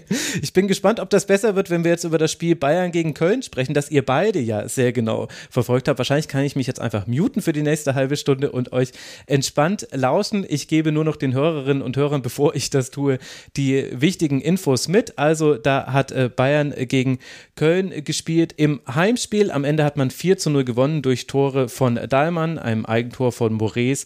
Tainara hat ihr erstes Tor gemacht per Kopfball. Und am Ende dann auch Lina Magul zum 4 zu 0 für die Bayern vor ausverkauftem Haus, 2500 ZuschauerInnen, dass es da immer noch Lücken gibt am Campus, die man sieht, das hängt nach meinem Kenntnisstand damit zusammen, dass mehr als 2500 ZuschauerInnen in das Stadion passen würden, es allerdings nur für 2500 Zuschauer zugelassen ist. Deswegen quasi, auch wenn ausverkauft ist, gibt es immer noch freie Plätze. So erklärt sich das nach allem, was ich jetzt recherchieren konnte vor dieser Sendung. Ich würde sagen, Alina, du warst im Stadion, deswegen darfst du jetzt mal beginnen. Was hat denn da bei beim FC Bayern funktioniert. War es denn auch so ein klares 4 zu 0, wie es sich jetzt am Ende liest? Ähm, also es war natürlich ein, ein sehr, ein sehr, ja, es war schon ein gutes Spiel, aber eben ein nur, nur gut. Es war jetzt nicht sehr gut. Es war jetzt nicht, dass man aus dem Stadion ging und man sich gedacht hatte, wow, das war jetzt eine tolle Partie, hm. sondern man ist so ein bisschen mit dem, okay, wir haben zwar jetzt 4-0, einen 4-0-Sieg äh, gesehen, aber man ist trotzdem mit einem eher unzufriedenen Gefühl aus dem Stadion gegangen tatsächlich. Ähm, Bayern in dem Spiel fand ich grundsätzlich sehr, sehr langsam. Irgendwie hat so ein bisschen die Dynamik gefehlt. Das Tempo war irgendwie nicht so in dem Maße da, in dem man es vielleicht von Bayern kennt. Ähm, was mich auch äh, relativ überrascht hat, gerade in der ersten Hälfte. Ähm, Im Mittelfeld sind gefühlt kaum Pässe angekommen. Also die also gerade im zentralen Mittelfeld unglaublich ungenaue Pässe.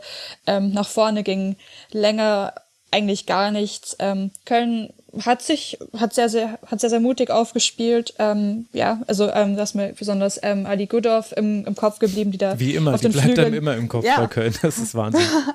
ja, das stimmt, aber die ist auf den Flügeln, also die ist auf der Außenbahn ganz viel rumgeflitzt und hat Bayern dann durchaus vor, vor Probleme gestellt. Aber auf der anderen Seite äh, hat Köln dann, ja, am Anfang standen sie eigentlich dann schon defensiv stabil und ähm, ja, die Tore, also zwei mindestens zwei der Tore, ähm, die Bayern dann erzielt hat, sind dann auch auf äh, Fehler auf der Seite von Köln zurückzuführen, ähm, wo dann der Ball nicht richtig geklärt werden konnte und da hat Bayern dann einfach ähm, ja abgestaubt. Ähm, aber aus dem Spiel heraus hat Bayern jetzt nicht diese jetzt keine wunderschönen Tore ähm, erzielt und ähm, ja, wie gesagt, sehr, sehr langsam irgendwie äh, hat da irgendwas hat gefehlt in dem Spiel und ähm, in der zweiten Halbzeit haben sie dann auch sehr viel in der Abwehrreihe experimentiert. Da hatten wir eben ähm, Glodis Vigosdottir und äh, Tainara erstmal als Innenverteidigerinnen.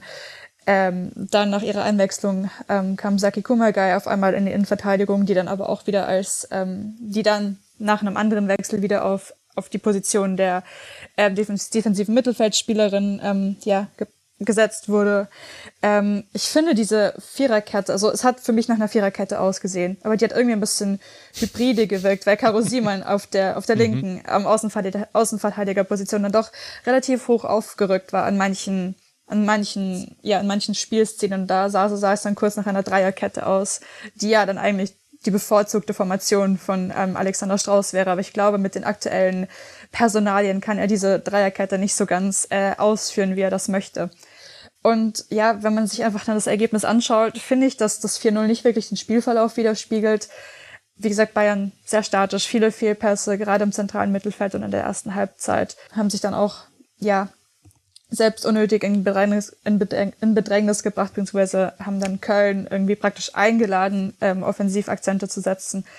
Aber Köln ist dann der Durchschlag nicht, äh, nicht gelungen. Also ich könnte mir schon vorstellen, dass Köln doch ein Tor irgendwie hätte erzielen können, aber sie haben sich dann doch eher in ihrer defensiven Rolle, ja, sich in ihre defensive Rolle zurückdrängen lassen. Ja, gerade in der ersten Halbzeit gab es ja schon noch den, den einen oder anderen Ballverlust. Ich glaube, gleich am Anfang, als Sadrazil den, den Ball da irgendwie völlig unerklärlich in den, in den Bein einer, äh, in, in, den Fuß einer Kölnerin spielt ähm, und sie dann äh, quasi abschließt äh, und der knapp, knapp übergroß ähm, am Tor vorbeigeht. Äh, wenn der reingeht, dann äh, haben wir schon mal direkt einen anderen Start in die Partie. Ähm, ansonsten fand ich auch, dass das Köln das defensiv sehr gut gemacht hat, sehr kompakt gestanden hat, äh, das gemacht hat, was den Bayern im Moment eben äh, in Klammern noch sehr weh tut, nämlich äh, das Zentrum so zu verschließen, dass sie dann nicht in die entscheidenden Räume kommen. Ähm, Habe ich ja vorhin bei Frankfurt schon mal so ein bisschen angedeutet, dass sie das sehr gut gemacht haben. Köln ist das auch gut gelungen. Ähm, dass Caro Simon so hoch stand, hing, glaube ich, auch eben mit der Rolle von Gudorf äh, zusammen, die, die ja auch sehr offensiv agiert und Bayern mhm. ist ja auch mehrfach über den Flügel äh, auf der bayerischen linken Seite eben auch durchgebrochen. Ich finde trotzdem, dass Bayern es ein bisschen übertrieben hat mit diesen, mit diesen langen Bällen. Also das ist was, was mich jetzt auch in den letzten Spielen häufig schon gestört hat, dass sie das äh, manchmal zu überhastet spielen, dass sie ihren Ballbesitz zu schnell wieder herschenken ähm, und die Kontrolle des Spiels nicht so richtig ähm, in Anführungsstrichen auskosten. Klar, Kontrolle ist jetzt kein Selbstzweck, ähm, aber so ein bisschen mehr Ballzirkulation würde den Bayern dann schon auch in den, in den ein oder anderen Phasen gut tun, äh, statt dann wieder hinterherrennen zu müssen, neu anlaufen zu müssen, sich neu strukturieren zu müssen. Das kostet alles Kraft und Energie. Ähm, und die hast du eben nicht immer über 90 Minuten, gerade auch nach einer Länderspielpause, gerade nach der Europameisterschaft. Wir haben den EM-Kater angesprochen. Äh, da muss man eben dann auch versuchen, äh, gerade solche Spiele, wo die, wo die Rollenverteilung ja durchaus auch relativ klar ist, ähm, zu kontrollieren und wirklich den Ball dann auch mal ein bisschen ähm, besser laufen zu lassen. Und das gelingt den Bayern äh, auch, aber nicht nur im Mittelfeld, nicht so gut aktuell, finde ich. Da stimme ich zu. Ähm, deshalb, ja, äh, gehe ich auch mit einem Gefühl aus diesem Spiel, wo ich sage, 4-0 sicherlich liest sich klar und, und hört sich gut an, aber ich glaube, äh, dass auch Alex Strauß nicht zufrieden sein wird mit der Partie. Ich hätte gerne seine, seine Stimme dann noch gehört, aber Magenta Sport meinte irgendwas von, äh, sie müssen schnell los oder so. Deshalb gab es mhm. leider keine, keine Trainerstimme mehr danach. Ich glaube, dass Alexander Strauß dazu gestimmt hätte und auch wieder gesagt hätte, ähm, das äh, war jetzt keine Leistung, mit der er zu 100 Prozent zufrieden ist. Sie haben die Tore gemacht, äh, sie haben zwei Geschenke bekommen, das 1-0 und das 2-0, äh, wo Klett jeweils nicht gut aussieht im Tor der Kölnerin. Ähm, aber ansonsten glaube ich, ähm, ja, geht man wieder mit einem Gefühl raus, da ist viel zu analysieren, da ist viel aufzuarbeiten ähm, und die Bayern finden ihren Rhythmus nicht so richtig. Ich hätte gerade noch eine Stimme von Alexander Strauß, wie er im Spielbericht beim FC Bayern zitiert wird falls das interessant wäre. Ja, sehr gerne. Die mussten nicht schnell los, offenbar. ja, das stimmt. Aber es war wirklich schade, dass er sich nicht mehr im, im Fernsehen geäußert hätte. Das äh, wäre, wäre sehr, sehr interessant gewesen. Ähm, er sagt, zu Beginn haben wir uns schwer getan, aber das lag daran, dass wir mit dem Ball zu wenig Kontrolle hatten. Das Aha. frühe Tor in der ersten Halbzeit hat uns gut getan. Im Anschluss haben wir es gut gemacht und ein tolles Spiel gezeigt. Insgesamt haben wir verdient gewonnen. Das Ergebnis hätte am Ende auch höher ausfallen können. Ja. Das ist aber etwas, etwas ja, zu positiv. Naja, das ist ja, das, das ist ja auch Vereinsmedium. Ja, ne? genau. also, ja, natürlich. Klar, deswegen, natürlich. deswegen, ich hätte ich es gerne bei Magenta Sport nochmal gehört. Ja. Ähm, aber wie gesagt, ich finde das auch, äh, das habe ich in einer, in einer anderen Folge, wo ich auch schon mal zu Gast war, habe ich das auch schon mal gesagt. Ich finde es bei Strauß wirklich bemerkenswert. Ähm, er könnte ja auch nach einem 4-0 einfach sich hinstellen und sagen, was wollt ihr eigentlich? Äh, wir haben gewonnen, wir haben 4-0 gewonnen, alles super, tolles Spiel. Ähm, aber er sagt eben genauso, wie es ist. Die erste Halbzeit, äh, man ist richtig schwer reingekommen, man hat dann diese beiden Geschenke bekommen und erst durch diese beiden Geschenke äh, ist man dann so richtig ins Spiel oder auch nicht so richtig, aber, aber schon auch besser ins Spiel mhm. gekommen. Und die zweite Halbzeit, da gebe ich ihm ja recht, ähm, auch weil Köln dann natürlich nicht mehr ganz so die Gegenwehr hatte, ähm, war das schon gut dann auch von den Bayern. Aber ja, bis zu diesem, bis zu diesem 2 zu 0, was eben auch äh, ein großes Geschenk der Kölnerin war, äh, war es eben nicht ganz so gut. Und das weiß er auch selbst und äh, da äh, nimmt auch kein Blatt vom Mund und äh, sagt das auch ganz offen. Und das ist ja grundsätzlich gut, nur irgendwann müssen dann eben auch die Verbesserungen kommen, weil es ist jetzt auch nicht das erste Mal, dass die Bayern äh, so einen Auftritt zeigen. Gegen Bremen daheim haben sie eben auch eine direkt ver äh, verwandelte Ecke von Joya Gwynn gebraucht, um ins Spiel zu kommen. Das passiert auch nicht alle Tage. Ähm, wobei an dem Spieltag ist es dann eben zweimal passiert, ja. aber ja, also das, das ist dann was, äh, da müssen die Bayern dran arbeiten. Und wenn man dann auf das nächste Spiel guckt, äh, ich glaube, da braucht es schon eine, eine ziemlich starke Veränderung beziehungsweise eine, eine große Leistungssteigerung. Mhm. Also jetzt zu Hause gegen Rosengard in der Champions League und ich vermute, dass du jetzt das Auswärtsspiel bei Wolfsburg gemeint hast, was ich vorhin schon groß angekündigt habe. Zwei. Im großen Wolfsburger Stadion wird das auch stattfinden, Sonntag 14 Uhr. Ich kann es nur wiederholen. Da wird man dann, ja, vielleicht aber auch davon profitieren können. So einzelne Aktionen löst ja Bayern dann bei aller fehlender Kontrolle und auch noch so dem ein oder anderen Sand im Getriebe dann doch gut. Also Dallmann hatte immer wieder super Dribblings, hat ja auch wieder getroffen, ist mit vier Treffern gemeinsam mit Eva Pajor aktuell auf Platz 1 der Torjägerinnenliste. Ich fand auch Clara Bühl hatte immer wieder ganz gute Aktionen. Die langen Pässe, die du angesprochen hast, die ja auch gerne Simon geschlagen hat, die haben schon das, noch das meiste kreiert in der Anfangsphase, was man auch positiv eben werten kann. Und auf der anderen Seite beim FC haben manche Dinge aber auch gefehlt. Also Klett habt ihr jetzt schon angesprochen. Ich glaube, die Offensivaktionen muss man auch insgesamt als harmlos bezeichnen.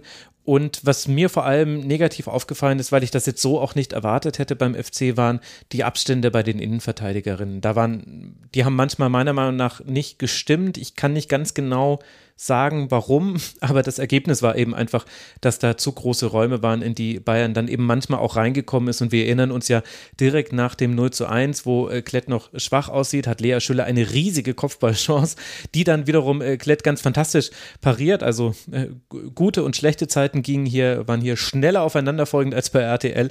Das war jetzt ein, und das war vielleicht so sinnbildlich für diesen FC-Auftritt. Es war nicht alles schlecht, es war aber auch nur manche manches gut und insgesamt haben aber halt so ein paar Grundlagen, fand ich, gefehlt und deswegen hat man das dann auch verloren und dann vielleicht auch, auch deshalb so deutlich. Also auch Tainare kommt ja auch viel zu frei zum Kopfball, zum Beispiel beim 0 zu 3. Ja, vielleicht liegt das mit den Abständen auch ein bisschen daran, äh, dass, dass Gudorf natürlich sehr offensiv agiert. Das hat, äh, das hat seine Vorteile, klar, aber der Nachteil ist natürlich, wenn dann diese Lücken da hinten entstehen, äh, dass die restlichen Verteidigerinnen dann eben verschieben müssen, dass sie, ähm, ja, dass sie da so ein bisschen auf, aufschieben müssen, auch nachschieben müssen. Ähm, das kann schon auch passieren, dass man dann äh, zu große Abstände hat. Ich habe jetzt die konkreten Situationen nicht im Kopf, die du, die du da in der Beobachtung hattest, ähm, weil ich da nicht so ganz drauf geachtet habe, aber äh, so verschieben ist ja grundsätzlich immer was, was dazu führt, dass äh, Spielerinnen dann äh, die Abstände zueinander so ein bisschen äh, verlieren auch. Mhm.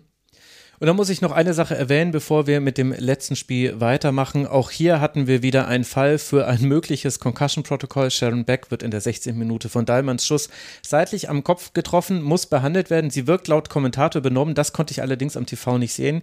Sie kehrt dann zurück aufs Spielfeld und muss dann aber in der 36. Minute nach dem äußeren Anschein nach wegen dieser Verletzung dann doch vom Feld. Das ist nach wie vor sehr gefährlich. Das Second Impact Syndrome habe ich schon häufig genug hier zitiert, auch wenn es sehr selten auftritt. Es tritt auf, dass eben der zweite Kontakt, der zweite mögliche Kopftreffer dann eben ein, ich glaube, um vierfach erhöhtes Risiko einer schlimmeren Verletzung hat bis zu den schlimmsten Konsequenzen sogar. Das ist äh, schade zu sehen, dass das auch in diesem Spiel beobachtet äh, werden konnte. Also Kopfverletzung im Fußball, man kann nicht aufhören, darauf hinzuweisen. Jetzt entlasse ich euch aber noch mit dem Hinweis, die nächsten Spiele von Bayern habe ich schon genannt, aber auch Köln wird ja noch antreten. Köln liegt weiter auf Tabellenplatz 6, gehört zu den vier Teams, die jetzt eben sechs Punkte gesammelt haben. Freiburg, Hoffenheim, Köln und Leverkusen.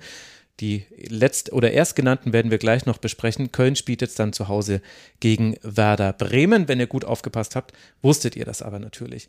Und jetzt wollen wir noch kurz über das Spiel zwischen Hoffenheim und Freiburg sprechen. Weil ich darüber allerdings auch mit Theresa Merck im Interview gesprochen habe, würde ich sagen, lasst uns doch versuchen, das jetzt wirklich ein bisschen kürzer zu gestalten, denn wir wollen ja auch noch über die TV-Rechte diskutieren. Heute ist wirklich sehr, sehr viel zu diskutieren. Es war ein 3 zu 2 am Ende für Hoffenheim, Alina.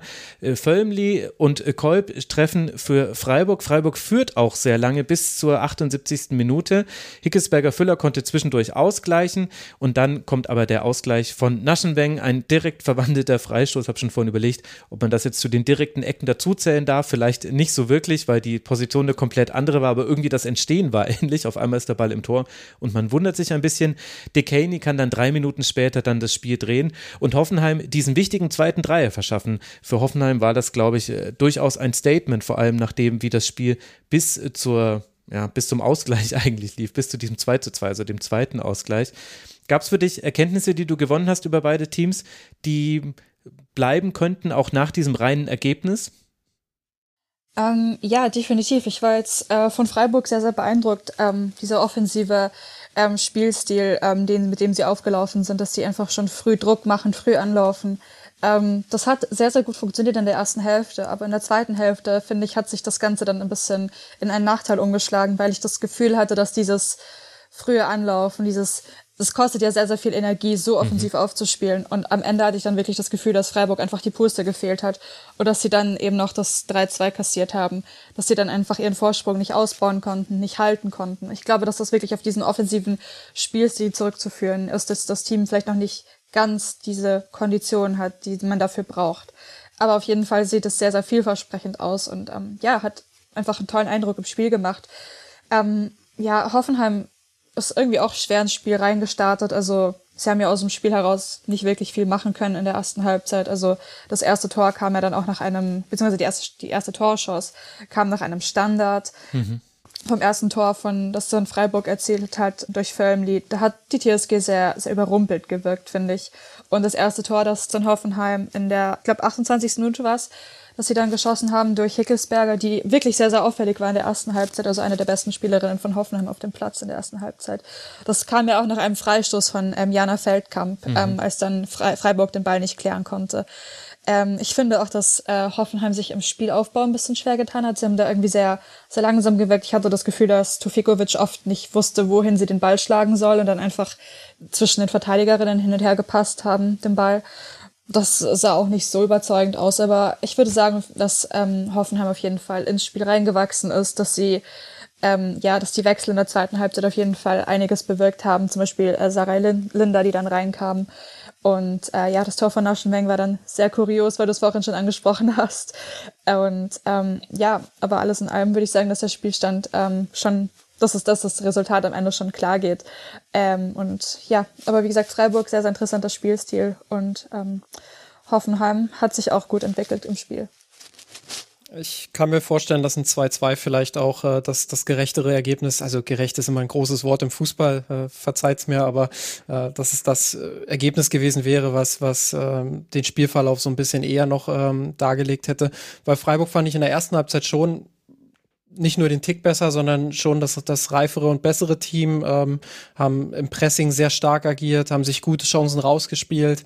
Äh, Finde find auch, dass sie spielerisch in dieser Saison nochmal einen richtigen Schritt nach vorne gemacht haben, dass sie da sehr, sehr erwachsen teilweise auch spielen, was so dieses ähm, Kombinationsspiel auch angeht, sehr reif. Ähm, ja, das, das funktioniert richtig gut. Das, das sieht auch richtig gut aus. Das ist sehr attraktiver Fußball.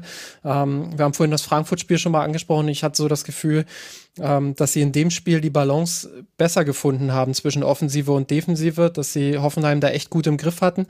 Aber in der zweiten Halbzeit, ähm, ich glaube, eine Spielerin von Hoffenheim, ich glaube, Naschenweng war es, die hat nochmal gesagt, in der zweiten Halbzeit hat man umgestellt auf eine Dreierkette. Mhm. Und dann hatte ich das Gefühl, dass Freiburgs Pressing nicht mehr so gut griff wie noch in der ersten Halbzeit. Man hat dann nicht mehr so viele Ballbesitzphasen einstreuen können, äh, indem man sich dann wieder so ein bisschen auch die Energie holt, so ein bisschen Kraft holt, sondern es wurde dann ein sehr aufwendiges Spiel für Freiburg. Sie mussten viel hinterherlaufen. Äh, sie mussten ähm, wirklich viel Kraft aufwenden, um die Bälle dann auch zu gewinnen. Und äh, das war dann schon eher das Spiel, was Hoffenheim sich von Anfang an, glaube ich, vorgestellt hatte. Äh, und dementsprechend würde ich nicht ganz zustimmen, dass dann diese diese beiden Tore oder dass nur die Schlussphase dann, dann irgendwie dazu geführt hat, dass das Ergebnis so ist, wie es ist, sondern äh, dass sich das schon über die komplette zweite Halbzeit so entwickelt hat, dass Hoffenheim langsam die Kontrolle dann auch übernommen hat, ähm, bis hin dazu, dass äh, Freiburg die, die Energie dann irgendwie komplett gefehlt hat am Ende und dass sie dann wirklich auch müde wirkten. Ähm, und das sieht man auch bei den Gegentoren, ähm, ja, die, die teilweise auf kuriose Art und Weise gefallen sind. Äh, klar, dieses Spiel verlierst du so auf diese Art und Weise nicht immer, wenn man sich die Gegentore allein anschaut. Und Hoffenheim war dann vielleicht in der einen oder anderen Situation auch nicht zwingend genug. Aber ich glaube, äh, dass sie sich im zweiten Durchgang dann äh, den Ausgleich verdient haben. Ob es dann wirklich dann auch noch das 3-2 sein musste, äh, weiß ich nicht. Ich glaube, Freiburg hätte sich den, den Punkt schon verdient gehabt. Hm gute Nachricht definitiv für Hoffenheim, dass Dekaney wieder da ist nach ihrer Verletzung. Auch weil ja das Stürmerinnen-Thema ein größeres ist. Nicole Biller stand wieder nicht in der Start. Vermutlich allerdings auch, weil sie ja noch in den WM-Playoffs für Österreich gespielt hat, wenn auch nicht über die volle Spielzeit. Da hat man aber auch noch verloren. Österreich hat gegen Schottland nach Verlängerung verloren in den WM-Playoffs. Also es läuft irgendwie gerade einfach nicht für Nicole Biller, auch wenn sie dafür jetzt nichts kann, natürlich, dass sie verloren hat. Aber kommt kommt nicht mit einem Erfolgserlebnis zurück zu Hoffenheim, wo ihr ja gerade auch die Erfolgserlebnisse fehlen. Ähm, am Anfang haben da eben noch äh, Kössler hat äh, gespielt und Hekesberger haben wir schon angesprochen. Das war noch diejenige, die die meisten Chancen eigentlich kreieren konnte und auch die meisten Abschlüsse hatte. Also bei Hoffenheim da stimmen jetzt wieder die Ergebnisse. Dahingehend war das 3 zu 2 sehr wichtig. Zwei Niederlagen, zwei Siege jetzt dann aber vieles andere muss noch ineinander greifen. Und äh, bei Freiburg, da rede ich gleich noch mit Theresa Mark ein bisschen drüber. Die stehen jetzt eben auch bei einer so durchwachsenen Bilanz, die aber, so sagt Theresa Mark dann gleich auch, wenn man sich die einzelnen Spiele anguckt, vielleicht nochmal ein bisschen differenzierter bewertet werden kann. Vor Hoffenheim geht es jetzt dann weiter auswärts in Essen. Die Freiburgerinnen werden zu Hause Leverkusen empfangen. Das wird dann sicherlich eine Standortbestimmung. Da treffen dann zwei Sechs-Punkte-Teams aufeinander, von denen wir ja gerade vier in der Liga haben. Das war der vierte Spieltag und jetzt haben wir noch ein weiteres Thema, was sich in diese Sendung nahezu hineindrängt. Wir müssen und wollen über die TV-Rechtevergabe sprechen. Es wurden die TV-Rechte für die Frauen-Bundesliga vergeben für die Spielzeiten 23, 24 bis 27. Das heißt, alles, was wir jetzt besprechen, wird ab der nächsten Spielzeit gültig allein von den Zahlen her sieht es sehr positiv aus. Man bekommt 5,175 Millionen Euro pro Saison. Das ist eine Versechzehnfachung des jetzigen Standes. Das heißt, es gibt wesentlich mehr Geld und die internationalen Rechte sind darin noch nicht enthalten. Das ist jetzt nur die nationale Rechtevergabe. Sollte es ein internationales Interesse an der Frauenbundesliga geben, das sich auch in Euros oder dann Dollars ausdrückt, dann käme da noch etwas mit dazu. Man befindet sich laut Holger Blask, dem Geschäftsführer Marketing und Vertrieb beim DFB, ungefähr auf Augenhöhe mit Spanien. Die Engländerinnen sind die einzigen, die nach allem, was man weiß, noch mehr kassieren pro Saison. 11 Millionen Euro ist da immer so die kolportierte Summe. So ganz genau weiß man es allerdings nicht. Alina, du darfst mal anfangen. Wir haben auf, ein, auf der einen Seite diese Kosten, also oder beziehungsweise das, was man bekommt, Entschuldigung, die Einnahmen natürlich, die steigen sehr. Auf der anderen Seite wird sich das allerdings auch für uns, die wir Frauenfußball konsumieren, sehr bemerkbar machen. Wir haben jetzt dann sechs Anstoßzeiten. Es gibt ein Freitagsspiel, es gibt ein frühes Samstagsspiel, ein späteres Samstagsspiel, am Sonntag zwei Spiele und es gibt, und das war so mit das Hauptthema, im Free TV Montagsspiele. Wie würdest du denn jetzt mal so, wenn wir mal einstanden, wie würdest du das jetzt miteinander aufrechnen? Ist es jetzt ein guter äh, TV-Rechte-Deal? Ist es ein, ein nachteiliger, weil die Faninteressen zum Beispiel leiden, vielleicht auch die von Spielerinnen und Spielern, äh, von, nee, von Spielerinnen nur, nicht be, da richtig zum Tragen kommen? Was wäre so dein erstes Kurzfazit? Also natürlich ist es ist diese, sind diese neuen Übertragungsmöglichkeiten für die Frauenbundesliga etwas, was sich viele Fans gewünscht haben, was auch viele, viele gefordert haben, dass es eben, dass die Frauenbundesliga nicht nur bei Magenta Sport übertragen wird, sondern auch bei anderen Anbietern, dass man einfach mhm. auch also bei der Zone noch dazu, das kommt noch dazu. Ganz genau. Mhm. Ganz genau. Und dass einfach auch ähm, wichtige Spiele, jetzt nicht nur die Top-Duelle zwischen Bayern und Wolfsburg im Free TV kommen, Genau. Ähm, ich glaube, es sind jetzt ungefähr zehn Spiele, die im Free TV kommen, was ja auch schon mal ähm, ja mehr ist als bis jetzt. Und ich glaube, es ist auch wichtig, dadurch, dass es jetzt bei der Zone ist und so, ähm, können sich auch Leute, die nicht in Deutschland wohnen, die Frauen-Bundesliga anschauen. Und ich glaube, das ist auch sehr, sehr wichtig, weil sie, weil eben die Liga bis dato nur auf deutsche Zuschauerschaft beschränkt war. Und ich hatte jetzt schon nach der EM, gerade nach der EM hatte ich das Gefühl, dass sich viele ähm, Menschen, die nicht aus Deutschland kommen oder gedacht haben, sie würden jetzt gerne die Frauenbundesliga schauen, weil Deutschland eben sehr, sehr gut war bei der EM. Und mhm. viele von den Spielerinnen, die dann da im Wembley-Stadion gegen, gegen England gespielt haben, eben bei uns in der Bundesliga sind. Man kann sie dann aber gefühlt nur in der Champions League schauen, die ja auch ähm, frei verfügbar ist bei der Zone und auf YouTube.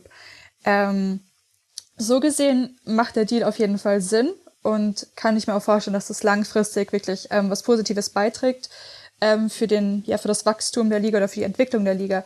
Aber auf der anderen Seite, gerade mit den, wenn wir uns auf die Montagsspiele fokussieren, glaube ich, dass da einfach die Bedürfnisse oder die Realität der vieler Spielerinnen nicht berücksichtigt wurde. Ähm, Montagsspiele, ja, wird auch schwierig für die Fans, aber ich finde, man sollte da in erster Linie auf die Spielerinnen schauen. Hm. Die Frauenbundesliga ist ja leider noch nicht vollständig professionell. Und ähm, es gibt natürlich, gerade in, in, Clubs, die weiter unten in der Tabelle stehen, gibt es ja auch viele Spielerinnen, die eben das, die das Fußballspielen eben nicht voll, vollzeitmäßig äh, betreiben, sondern die dann noch einen anderen Job haben oder einfach andere Tätigkeiten. Und dann frage ich mich schon, wie sollen die denn ein Montagsspiel, ein Montagsspiel ja, bewerkstelligen, wenn die dann vielleicht am nächsten Tag in die Arbeit müssen oder mhm. vielleicht sogar am Montag dann schon direkt von der Arbeit zum Spiel ähm, müssen, theoretisch. Das kann ja sein. Und dann frage ich mich schon, wie sich das eigentlich die Verantwortlichen vorgestellt haben, weil das, das damit tut man ja den Spielerinnen nicht den Gefa keinen Gefallen, dem Verein dann am Ende auch nicht und den Fans dann eigentlich auch nicht, weil darunter leidet ja dann auch irgendwie die, die Qualität des Spiels in irgendeiner gewissen Weise. Also ja, es ist so ein bisschen, es hängt alles miteinander zusammen. Hm. Vielleicht, bevor du antwortest, äh, Justin, lass mich dazu mal einspielen, was Holger Blask auf der DFB-Pressekonferenz genau zu diesem Thema Montagsspiele auch gesagt hat.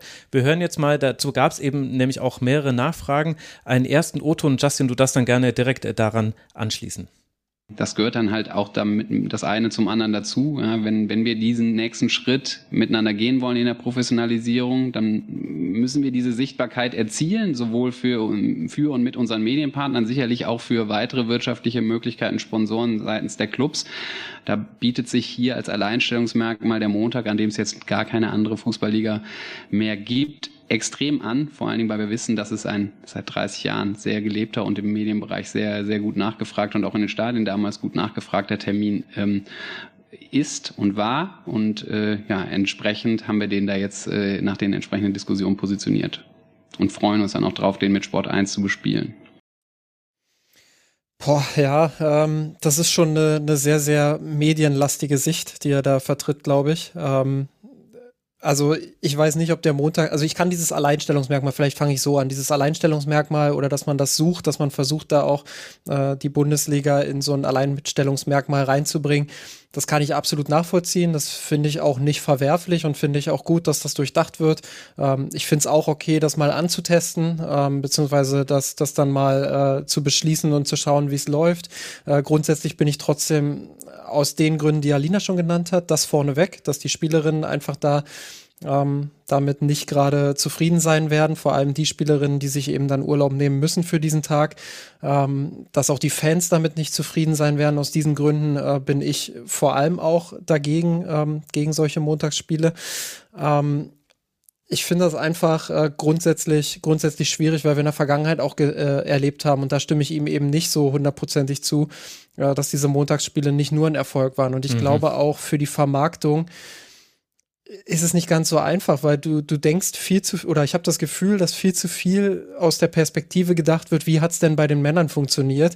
Äh, da hat er gerade die Stadien genannt. Ich kann mir nicht vorstellen, dass die Stadien in der Bundesliga der Frauen äh, an einem Montagabend, ähm, ja, dass die, dass die da mehr Publikum oder ausreichend Publikum erzielen, um auch wirklich gute Bilder vermarkten zu können.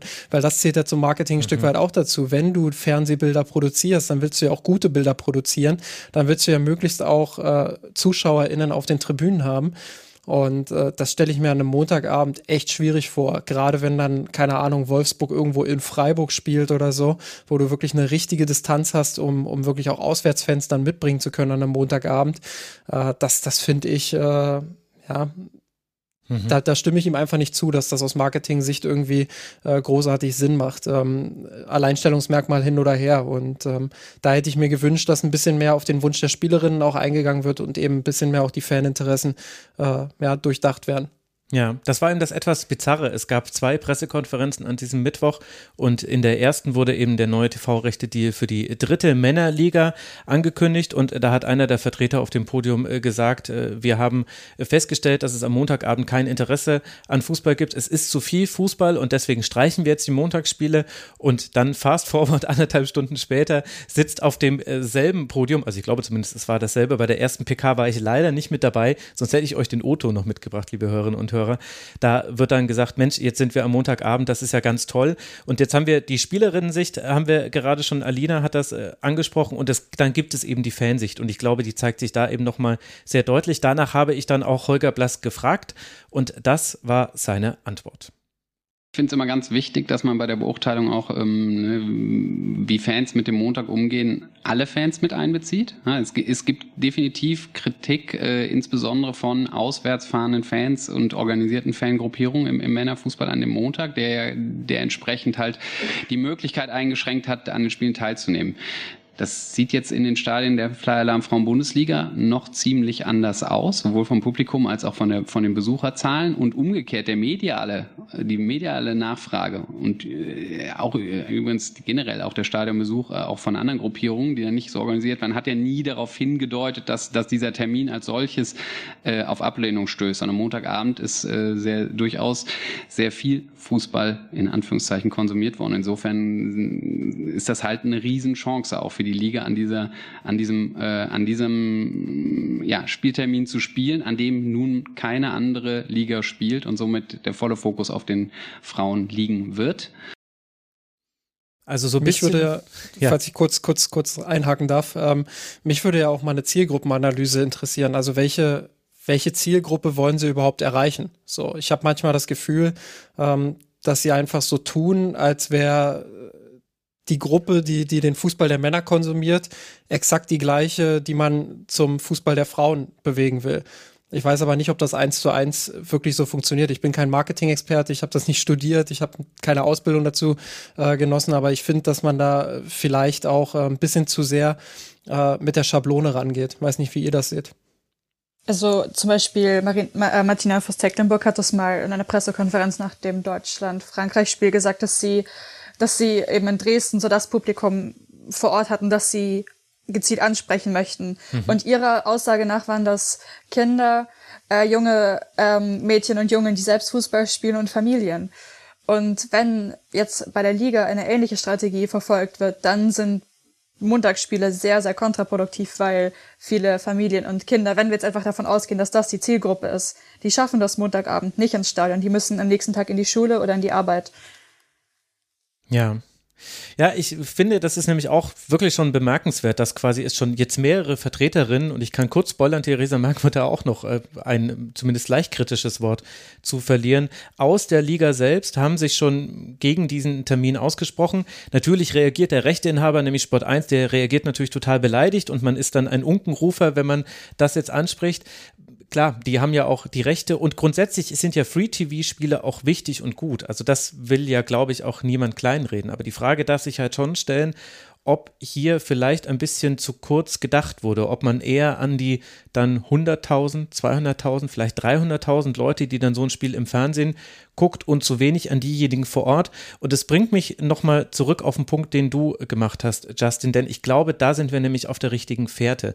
Man orientiert sich am Männerfußball. Dinge, die im Männerfußball funktionieren, die werden jetzt im Frauenfußball kopiert. Und diesen Gedanken hatte ich nämlich eins zu eins auch. Und zwar kam der auch über die Zerstückelung des Spieltags. Also das zentrale Argument war neben dem, also man muss festhalten, finanziell toller Abschluss. 16 um 16-fache gesteigert. Das hat gut funktioniert. Da kann der DFB sich auf die Schultern klopfen. Und auch die Sichtbarkeit ist gestiegen, weil man hat mit der Zone noch einen zweiten Player, also Magenta Sport und der Zone werden alle Spiele parallel zueinander live übertragen. Und dann gibt es zusätzlich noch Free-TV-Spiele bei ARD und ZDF sowie eben im Sport 1 an diesem Montagstermin. Also das ist da. Und jetzt ist Sichtbarkeit auch ein Teil des Problems im Frauenfußball. Da ist ja auch der Rasenfunk und die ganze Genese, wie wir uns mit dem Frauenfußball hier befassen seit ein paar Jahren, ist da, glaube ich, auch ein ganz gutes Beispiel, was das auch belegt. Aber gleichzeitig ist das ja nicht das einzige Problem des Frauenfußballs. Und was ich mich dann frage, ist, ob man da nicht den Denkfehler macht. Im Männerfußball ist es so, aus welchen Gründen auch immer, hat ganz viel strukturelle Gründe und ehrlicherweise auch eine Bevorteilung des Männerfußballs gegenüber dem Frauenfußball. Im Männerfußball ist es so, dass es an fast jeder Partie ein Interesse gibt, ein überregionales Interesse. Also ganz, ganz wenige Teams muss man da rausnehmen. Das kann der Männerfußball allerdings verkraften, weil er ist stark genug. Aber ansonsten will ja quasi jedes Spiel gesehen werden von einem Publikum und dementsprechend kann man dann auch profitieren davon, dass man die Spiele eben nicht mehr parallel stattfinden lässt, sondern in einzelnen Zeitslots, weil man dann eben auch die Rechte teurer verkaufen kann. Aber ich würde jetzt die These aufstellen und Alina, ich werfe jetzt dir einfach mal zum Fraß vor. So ist es ja im Frauenfußball leider, muss man sagen, gar nicht. Es ist ja nicht so, dass Leute jetzt für Hoffenheim gegen Meppen sagen, geil, Samstag 12 Uhr, das gucke ich und dann binge ich danach aber auf jeden Fall auch noch Leverkusen gegen Duisburg weg. Das ist ja leider nicht der Fall im Frauenfußball und vielleicht hat man sich da dann so selbst eigentlich das Bein gestellt. Vielleicht hätte genau das andere eigentlich der Ansatz sein müssen, nämlich wie können wir eigentlich dieses Produkt so attraktiv machen, dass es auch konsumiert werden will von Leuten. Und erst wenn das der Fall ist, wenn es eine Nachfrage gibt, dann kann man auch über Zerstückelung noch weitere Mehrerlöse erzielen. Also das ist so ein Gedanke, den ich zu diesem ganzen Komplex habe. Ja, ich bin da ganz bei dir. Man kann jetzt die gestiegene oder die Nachfrage allgemein nach der Frauenbundesliga nicht alleine auf die EM und deren Nachwirkungen zurückführen. Mhm. Da muss man schon auch noch mehr tun. Das ist kein Selbstläufer jetzt nur, weil die EM wirklich gut für Deutschland lief. Da muss man, finde ich, auch noch mehr machen, mehr investieren.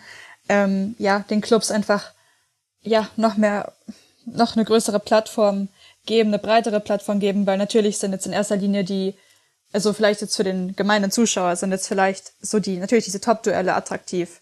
Bayern, Wolfsburg oder sonstige Partien. Aber wie du schon meintest, andere, andere äh, Spielbegegnungen sind dann vielleicht nicht so interessant. Allgemein gedacht. Ähm, deswegen bin ich da ganz bei dir und es ist wirklich ein wenig, ein wenig zu kurz gedacht. Ich finde, da gehört irgendwie noch viel mehr dazu vom, vom Marketing her. Einfach, wie gesagt, das Produkt attraktiver machen, ähm, gerade einfach, wenn man eben schon diese junge Zielgruppe ansprechen, ansprechen möchte, auch mehr auf Social Media machen. Ähm, das würde damit anfangen, zum Beispiel, dass man der Liga einen eigenen Twitter-Account gibt oder so. Komm, Alina, jetzt es, fängst du an zu träumen. Also bitte. ja, natürlich, natürlich. Es, Fangen es wir doch erstmal mit den kleinen Dingen an.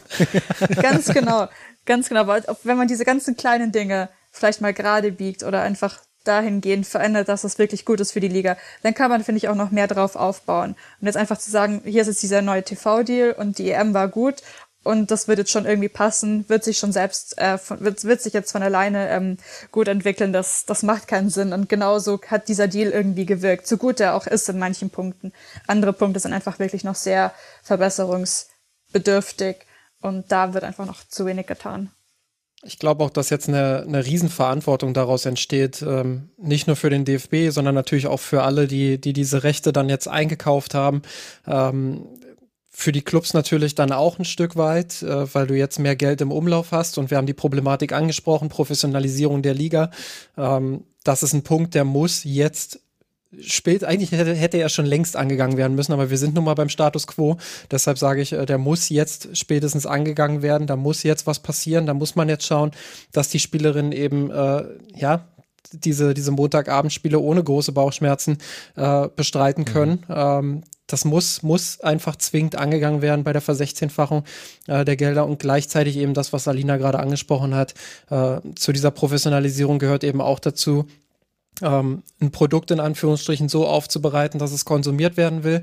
Äh, das Ganze drumherum, das, äh, das, die ganze Berichterstattung, alles, was, was dazu zählt, äh, muss jetzt wirklich dann auch ähm, ein großes, großes Upgrade erfahren. Ähm, und da bin ich wirklich gespannt, ob sie das schultern können. Ich bin ein bisschen skeptisch. Ich glaube, das ist nachvollziehbar, wenn wir auf die letzten Jahre blicken. Ähm, aber mit diesem, mit diesem TV-Vertrag oder mit diesem Vertrag insgesamt ähm, geht einfach auch diese Verantwortung einher, glaube ich.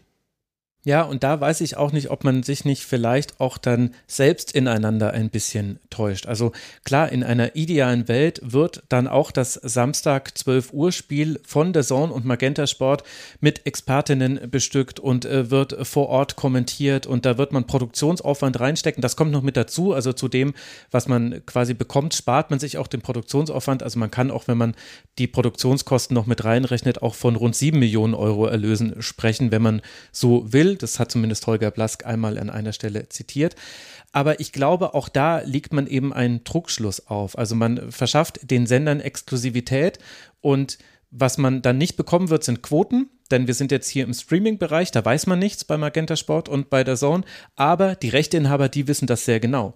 Und die werden dann sehen, hm, jetzt haben wir zwar dieses Exklusivspiel, aber wir haben Produktionsaufwand von XY, und wir haben Views von X. Und da werden wir wahrscheinlich auch manchmal von, von einer Summe X sprechen, die viel niedriger ist, als man sich das von außen erwarten würde. Also wer weiß, ob da nicht dann so manche Rasenfunksendung ungefähr auf die Stream-ZuschauerInnen kommt. Das würde mich ehrlicherweise nicht komplett wundern. Und dann wiederum wird das Engagement der Rechteinhaber auch durchaus aus verständlichen Gründen, das sind keine wohltätigen Wohlfahrtsangebote, sondern äh, die müssen Geld verdienen und mit, mit Sportrechten irgendwie Geld zu verdienen, ist wahnsinnig schwierig. Die werden dann auch dementsprechend ihre Berichterstattung gestalten. Und das ist die große Sorge, die ich habe, dass wir dann eine Situation haben, in der keine Spiele mehr parallel laufen, in der für jedes einzelne Spiel einzeln getrommelt werden muss und dann aber die Art und Weise der Präsentation weiter so weit, so männerweit, so meilenweit, ja, männerweit wollte ich schon sagen, vom Männerfußball entfernt sein wird, dass das dann wiederum den Frauenfußball behindert in seiner Entwicklung. Da hätte ich mir eben wirklich so etwas wie eine Konferenz von meinetwegen vier von sechs Spielen gewünscht, zu einem Zeitraum. In, meinetwegen nehmen wir dann, auch wenn der Termin jetzt für Auswärtsfans nicht der beste ist, aber dann nehmen wir eben Samstag 12 Uhr. Aber da zu sagen, hey, wenn du dich auch nur irgendwie für Fußball interessierst, dann lass doch einfach mal die Konferenz laufen. Da passiert auf jeden Fall irgendetwas, auch wenn du die Spielerin nicht kennst, wenn dich vielleicht auch vom Namen her die Teams nicht interessieren. Ich meine, mit Hoffenheim und Wolfsburg im Männerfußball kannst du da die Leute mit jagen. Dass die jetzt im Frauenfußball eine andere Rolle spielen, das muss man ja auch erstmal selber verarbeiten und sich dann auch darauf einlassen wollen als Fußballfans dass man das so aufgegeben hat und diesen Weg gar nicht verfolgt hat, das halte ich für einen Fehler damit bin ich in der Minderheit. Ich habe auch genau nach diesen Konferenzen gefragt. Ich werde kurz einspielen, was Holger Blass gesagt hat. Antwort kann man sich aber fast sogar schon ein bisschen denken. Das sind natürlich alles Möglichkeiten, die man mal perspektivisch für die Zukunft sich anschauen kann. Ne? Dann werden wir irgendwann sicherlich auch Diskussionen über Aufstockung etc. führen. Dann wird sowas naturgemäß auch besprochen werden. Jetzt bot es sich so weitaus besser an, wie wir es jetzt gemacht haben. Also darüber reden wir dann das 2027. Das ist ja auch eine, eine, tolle Antwort, zu sagen, ja, das, das bot sich jetzt einfach besser an. Das ist einfach so. Ähm, nein, also ich bin ja vollkommen bei dir. Ich finde das auch äh, eine, eine richtig gute Überlegung und gerade für den Beginn wäre es sinnvoll gewesen, weil genau diese Angst, die du hast, die habe ich auch, dass da einfach Teams äh, und viele Teams hinten, hinten runterfallen ähm, und dass sich dann letztendlich äh, gar nicht so viel verändern würde. Ich meine, klar, wir, die sowieso den Fußball der Frauen verfolgen, die sowieso die Bundesliga verfolgen, ähm, die werden die Spiele auch weiterhin so schauen, wie sie es, wie es gemacht haben. es geht ja darum, neue Leute dafür zu gewinnen. Und da die Frage zu stellen, wie kann uns das gelingen? Ja, da weiß ich nicht, ob sechs Einzelspiele da wirklich äh, die, die Antwort drauf sind. Ähm, das finde ich dann auch äh, ziemlich schwierig. Und man hat da vielleicht auch einfach etwas liegen lassen. Man hätte ja auch beides miteinander verknüpfen können. Also man hätte ja sagen können, hey, schaut mal, wir haben jetzt viel, viel mehr Geld und das ist ja nach wie vor, ich möchte es nur noch mal betonen, ganz viel an diesem Deal ist auch erstmal etwas Gutes. Und wir verknüpfen das damit, dass wir sagen, ab jetzt Grundgehalt in der Liga und zwar jetzt erstmal für die Vereine, die sich noch nicht Profifußballabteilungen leisten können, weil sie irgendwelche Ableger von Männerabteilungen sind, die übrigens die einzigen Vereine sind, die auch wirtschaftlich wirtschaften. Die anderen machen nämlich alle noch Schulden, zumindest im Gesamten. Die bekommen jetzt ein Grundgehalt für die Spielerin, damit eben genau all die Themen, die wir vorhin besprochen haben, und ich fand es völlig richtig, Alina, dass du erstmal über die Perspektive der Spielerin gesprochen hast bei den Montagsspielen, dass sich das für die etwas mindert. Es wird immer noch für Probleme sorgen, weil die werden dann mit diesem Grundgehalt auch nicht ausgesorgt haben und werden trotzdem irgendwie nebenher eine Ausbildung oder einen Beruf haben. Aber man hätte eben das Signal gesendet, hey, uns ist das wichtig und wir nutzen quasi dieses Geld sofort für strukturelle Maßnahmen. Ich weiß nicht, wie realistisch das ist. Ich weiß nicht, ob man so etwas erwarten kann. Ich hätte es mir aber gewünscht und ich habe so das Gefühl, Alina, das ist dann so ein bisschen, wenn wir quasi jetzt vom Kurzfazit dann zum Gesamtfazit kommen, geht das dann, glaube ich, so ein bisschen in diese Richtung. Einige Dinge an diesem TV-Rechte, die, die sind positiv, einige Dinge sind aber klar zu kritisieren und eigentlich auch relativ eindeutig so, dass man dem jetzt nicht die aller, allerbesten Chancen einräumen muss, um wirklich den Frauenfußball nach vorne zu bringen, wenn es eben mal über Geld hinausgeht. Und das eigentliche Problem sind ja dann noch die Strukturen dahinter und weil man die eben jetzt so nur indirekt adressiert, indem man halt sagt, naja, wir haben halt dann mehr Kohle und dann wird es ja wahrscheinlich auch alles besser werden. Dadurch hat man dann auch vielleicht eine Chance hier liegen lassen, mit diesem TV-Rechte, die der erstmal eine positive Nachricht ist, nochmal etwas Größeres anzuschieben. Vielleicht kommt das noch, aber ich, ich persönlich hätte mir da mehr gewünscht. Würdest du da zustimmen? Ja, definitiv. Also wie gesagt, das ist ein erster wichtiger Schritt.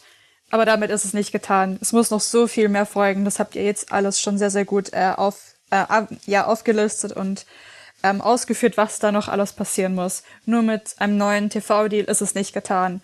Und ich hoffe, dass es dann auch jetzt im Verlauf der nächsten Spielzeiten einfach den Verantwortlichen klar wird, dass es damit nicht getan ist. Dass man einfach auch die Clubs, die vielleicht noch nicht dem Niveau von Bayern oder Wolfsburg jetzt beispielsweise sind, dass man da einfach auch mehr tun muss, um die hochzuziehen, weil sonst wird es eine sehr ungerechte Liga. Und das ist dann auch wiederum nicht attraktiv für die ZuschauerInnen, die man ja mit dem neuen TV-Deal eigentlich anlocken will.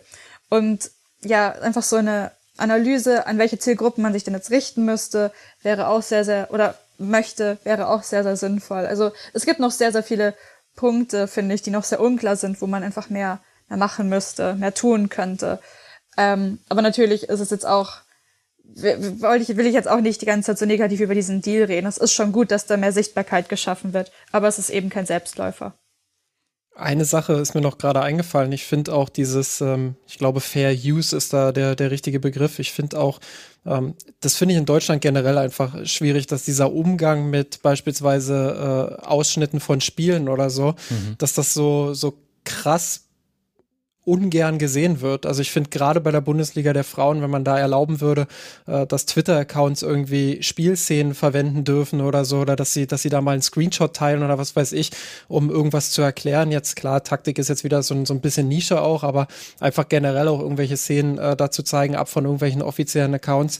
Ähm, da finde ich den Umgang auch total schwierig mit. Äh, da hätte man ja auch mal einen anderen Schritt gehen können und sagen können, weiß jetzt aber nicht, inwiefern das jetzt auch mit diesem Vertrag zusammenhängt, aber ähm, da einfach zu sagen, ja, hey, äh, ist uns egal, mach das mal ruhig. Ähm, ich finde, dass das ja auch Werbung sein kann und dass man ja dann auch, man, man spricht ja darüber, es vervielfältigt sich ja im Internet und man, man merkt ja dann auch, ähm, hey, da, da findet eine Liga irgendwie statt und die ist da und da vielleicht zu sehen. Ähm, ja, das finde ich auch ein bisschen schade, dass da der, der Umgang in Deutschland damit irgendwie immer so, ja, mir fällt kein anderes Wort ein, so, so, so verklemmt ist. Ja, ja, altbacken. Auch so ein bisschen ahnungslos, ehrlich Ja, aber guter Punkt. Ja, und ich habe auch genau nach Social Media und nach diesen, nach diesen Copyright-Problemen habe ich auch noch eine Frage gestellt. Ich habe jetzt die Antwort darauf nicht mitgebracht. Wenn ich mich richtig erinnere, war die Antwort sehr lange und deswegen wollte ich sie hier nicht nochmal einspielen. Aber im Grunde hat Holger Blask dazu gesagt, ja, haben wir uns angeschaut, dieses Thema, aber das ist jetzt relativ wörtlich zitiert, wir sehen ein Commitment bei den Medienpartnern, die ja dann auch einen Schutz, einen Schutz für ihre Investition einfordern können. Und er hat dann weiter gesagt, wir werden da breiter werden im Bereich Social Media aber in exklusiven Fenstern sind die Medienpartner weiter geschützt. Also im Grunde hat er gesagt, ja, wir wollen halt einfach nicht, dass weiter irgendwie die besten Tore gepostet werden, denn die sollen ja live gesehen werden bei den Medienpartnern, die dafür sehr viel Geld ausgeben. Und ich finde das richtig. Ich finde nur, dass der DFB, so wie übrigens aber alle deutschen Männerligen und auch sonstigen Ligen, da halt von der falschen Seite aus argumentiert. Natürlich sollen die Medienpartner geschützt werden mit ihrem Investment und dann kann ich auch nachvollziehen, dass die nicht wollen, dass der tolle, der tolle Fallrückzieher, den wir jetzt äh, gerade exklusiv bei Magenta Sport unter Zorn sehen konnten, dass der dann drei Sekunden später bei Twitter die Runde macht und die Leute sich eben genau deshalb ein teures Abo sparen. Aber was man ja dennoch tun kann, ist mit den Medienpartnern auch durchaus auch vertraglich zu regeln, was wollt ihr denn eigentlich auf Social Media machen? Also sieht eure Social Media Arbeit so aus, dass ihr einfach nichts tut und eben euch darauf verlasst, wenn wir posten, gleich wird dieses Spiel angepfiffen, dann schalten genügend Leute ein oder nutzt ihr das auch aktiv? Und wie kommen wir denn dann an die Zielgruppen, die wir haben wollen? Also es spricht ja nichts dagegen, dass die Medienpartner da aktiver werden. Vielleicht wird das in Form von der Zone auch passieren. Da sehen wir, dass es in der Champions League da ja durchaus Ansätze gab da wurden dann auch mal via Social Media Tore und so weiter verbreitet, um eben einfach nur zu zeigen, hey, guck mal, das habt ihr gerade verpasst. Wenn ihr jetzt hier einschaltet, dann könnt ihr den Rest noch sehen. Vielleicht passiert das, aber ich glaube, das müsste man viel aktiver angehen. Und da müsste man eben auch viel mehr noch in Bereiche reingehen, von denen, sorry, ich sage es jetzt einfach so, ich werde manchen Leuten damit auf, auf die Füße treten. Aber da muss man, glaube ich, in manche Bereiche reingehen, von denen einfach beim DFB viele überhaupt gar keine Ahnung haben.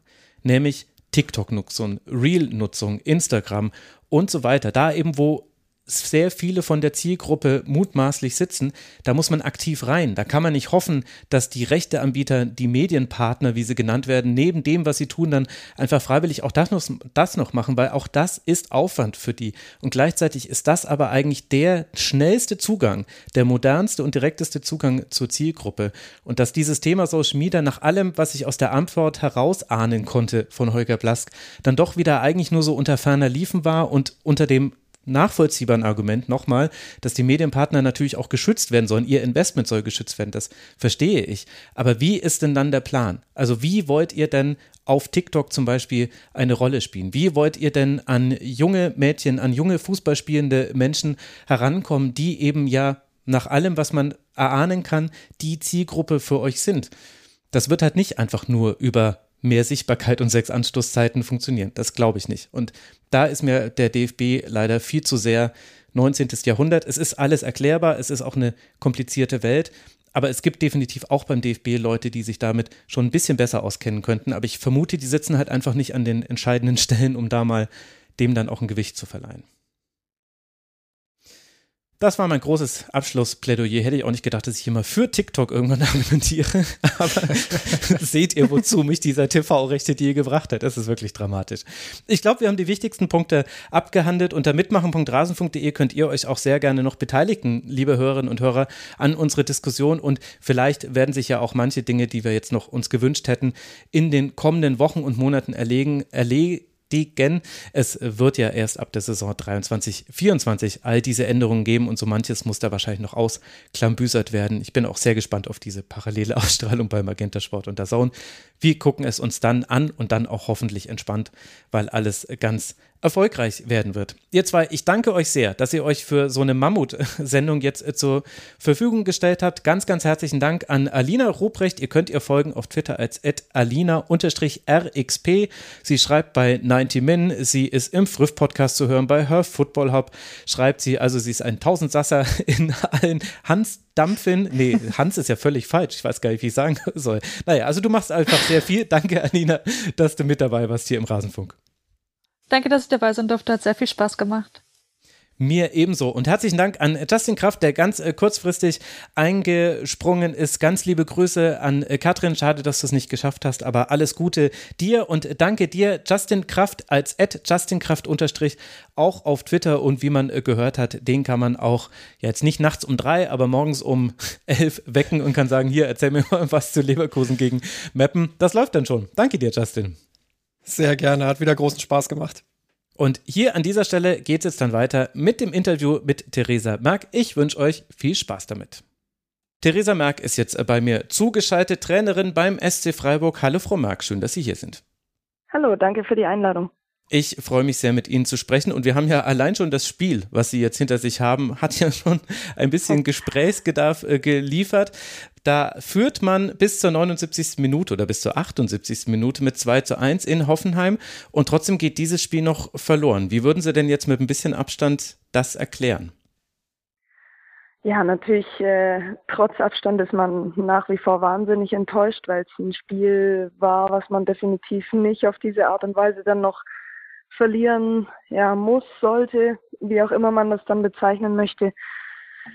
Ja, wir hatten eine richtig gute erste Halbzeit, meiner Meinung nach, ähm, waren auch die dominante Mannschaft und ähm, gehen auch folgerichtig mit dem 2 zu 1 in die Halbzeit.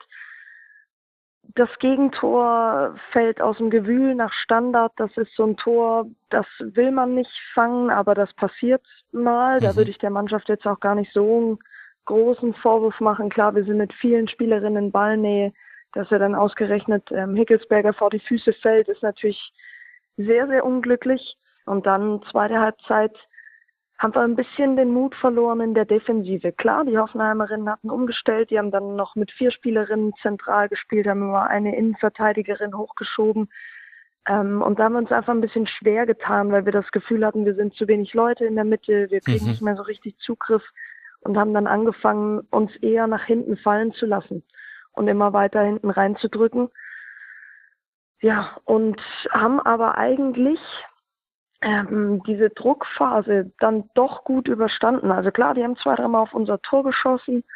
Es wurde aber nie wirklich, wirklich ähm, zwingend brenzlig, ähm, sondern entweder hat unsere Torhüterin das noch ganz gut ähm, gerettet oder auch unsere Innenverteidigerin. Dann gab es noch zwei Distanzschüsse, die aber nicht weiter gefährlich waren.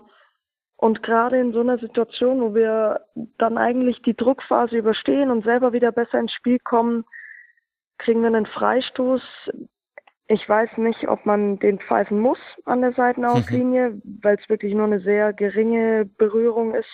Macht sie dann aber und dann sehen wir natürlich extrem unglücklich aus. Ja. Also sicherlich sieht unsere Torhüterin in der Situation nicht gut aus. Auf der anderen Seite springt auch unsere eigene Verteidigerin noch in die Torhüterin rein und dann kriegt man eher so aus dem Nichts so ein blödes Gegentor. Also wenn man es wirklich in der Druckphase bekommen hätte, 55., 60. Minute, 60. Minute eher herausgespielt, ähm, dann könnte man es eher akzeptieren als das natürlich. Und ja, dass man dann zwei Minuten, drei Minuten später einfach sich noch nicht davon erholt hat und direkt nochmal ein Tor kassiert, ist extrem bitter. Ja, Jetzt äh, interessiert mich vor allem Ihre Art, über Fußball zu denken und wie Sie Fußball spielen lassen möchten. Und ich glaube, da haben wir schon ein wesentliches Element äh, gehört, nämlich, äh, dass man sich nicht zu tief positioniert, dass man versucht, auch in Druckphasen hoch anzulaufen. Ist mir auch aufgefallen, gerade in der zweiten Hälfte, dass immer mal wieder, also der Pressing-Auslöser waren Sie, glaube ich. Sie ja. haben das Kommando gegeben und dann ist äh, Ihr ganzes Team äh, ein paar Meter nach vorne gerückt. Woran liegt das, dass es so schwierig ist, sowas zu vermitteln, eben auch in den Phasen, in denen der erste Instinkt ist, wir müssen jetzt das eigene Tor verteidigen, dieses Tor dann eben tief in der gegnerischen Hälfte zu verteidigen? Ähm, ja, das ist ja immer so ein bisschen, dass man Angst davor hat, überspielt zu werden. Also das ist ja schon mhm. mal so der, der erste Instinkt, den man hat, dass man vielleicht lieber einen Meter weiter hinten steht, weil dann hat man alles vor sich. Aber man kann natürlich ganz, ganz viele Situationen schon im Vorwege wegnehmen, wo sie gar nicht erst dann auf unsere Kette zulaufen oder gar nicht erst einen Ball dahinter spielen können, wenn man es eben davor schon schon klärt. Und ähm, das betrifft natürlich unsere vorderste Linie, okay, wobei man da natürlich eher selten einen Ballgewinn erwartet, sondern man versucht einfach nur das Aufbauspiel so zu stören, dass kein gezielter Ball nach vorne gespielt werden kann. Das mhm. ist sicherlich Punkt eins.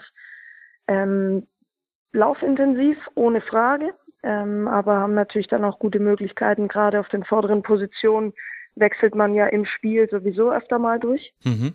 Ähm, und dann klar, ähm, was für mich ein ganz, ganz wichtiger Punkt ist, ist, dass die zentralen Mittelfeldspielerinnen nicht zu nah auf unserer Kette hinten hängen, weil das halt häufig dazu führt, dass der Raum davor sehr, sehr groß wird, die sich oft aufdrehen können, mit dem Gesicht zu unserem Tor agieren können, also gut sehen, was vor ihnen passiert. Ähm, und das überträgt sich dann auch ein bisschen auf die Viererkette. Wenn die das Gefühl haben, es gibt keinen Druck auf den Ball, dann gehen sie weiter nach hinten, dann wird die nächste Spielerin vor der Kette angespielt. Wir können nicht mehr mit dem ersten Ballkontakt bei ihr sein, direkt Druck machen. Und dann läuft man immer so ein bisschen hinterher. Man ist immer so diesen gedanklichen Schritt zu spät. Mhm. Und das ähm, hängt natürlich aber auch überwiegend mit Vertrauen und mit Mut zusammen. Und auch in so einer Phase das zu machen, das ist dann schwierig. Das kostet erstmal Überwindung. Aber wenn man das schafft und dahin kommt und für sich eine Selbstverständlichkeit entwickelt, zu sagen, hey, das ist der Weg, wie wir verteidigen. Und der ist auch gut. Hat man ja auch gesehen, dass es funktioniert mhm. in der ersten Halbzeit. Und auch in der zweiten Halbzeit hatten wir immer wieder Phasen, wo wir es gemacht haben.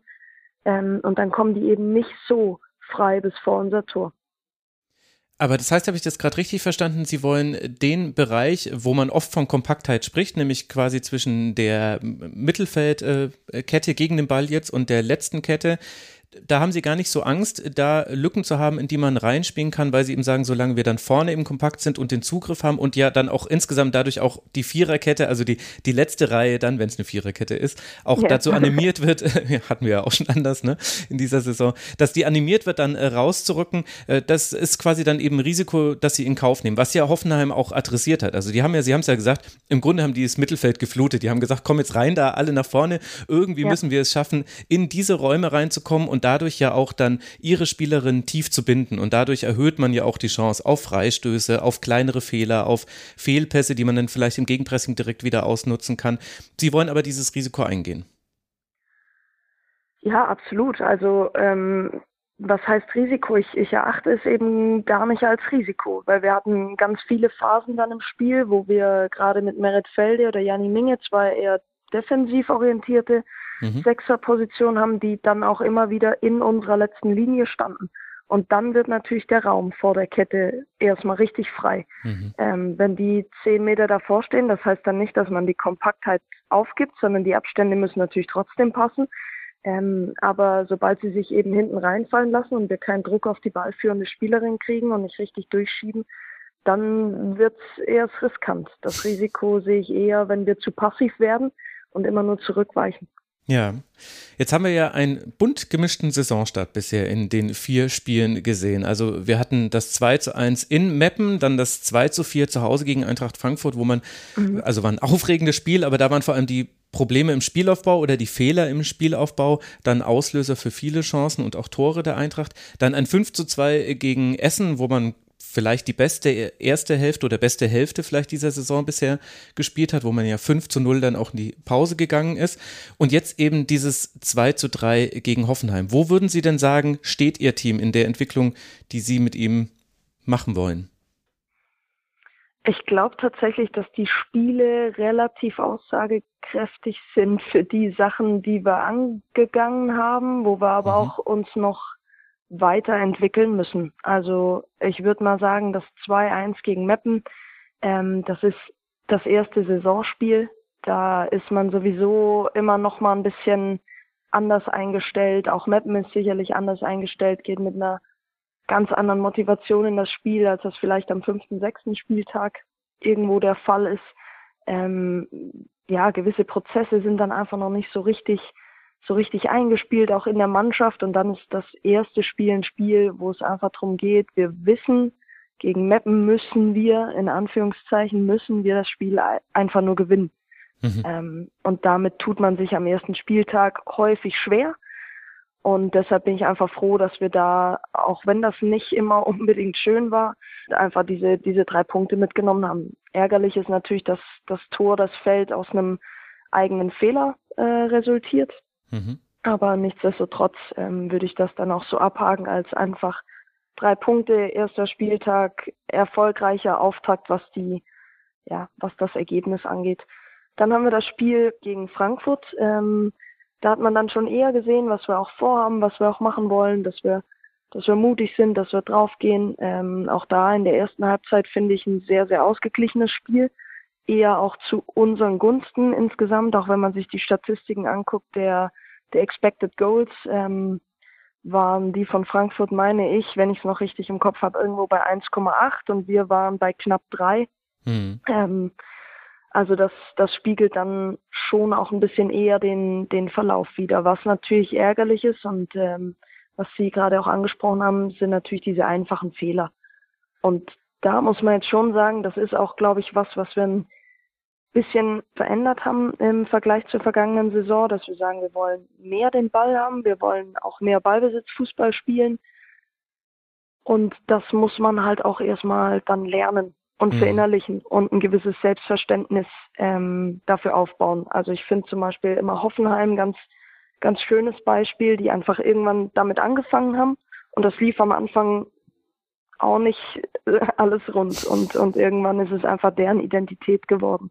Und das ist natürlich auch was, was wir ja, versuchen jetzt immer wieder einzubringen, immer wieder mehr zu machen. Das hat man dann auch, glaube ich, gegen Essen ganz gut gesehen dass wir auch viele Sachen dann mit dem Ball gut anfangen umzusetzen ähm, und uns auch nicht stressen lassen, auch wenn die uns mal anlaufen, wenn wir unter Druck kommen, dass wir dann trotzdem spielerische Lösungen auch finden können. Und das ist sicherlich ein Prozess, der wird auch noch andauern. Das wird nicht nach zwei, drei, vier Spieltagen dann alles auf einmal laufen, sondern man hat dann eben, wie gesagt, gegen Hoffenheim auch gesehen, erste Halbzeit. Mhm. Ähm, es ist eine super Mannschaft, die Hoffenheimerinnen, ähm, die selbst den Anspruch haben, sie wollen um Platz drei auf jeden Fall mitspielen. Ähm, und wir sind aber in der Lage, das Spiel komplett in die Hand zu nehmen.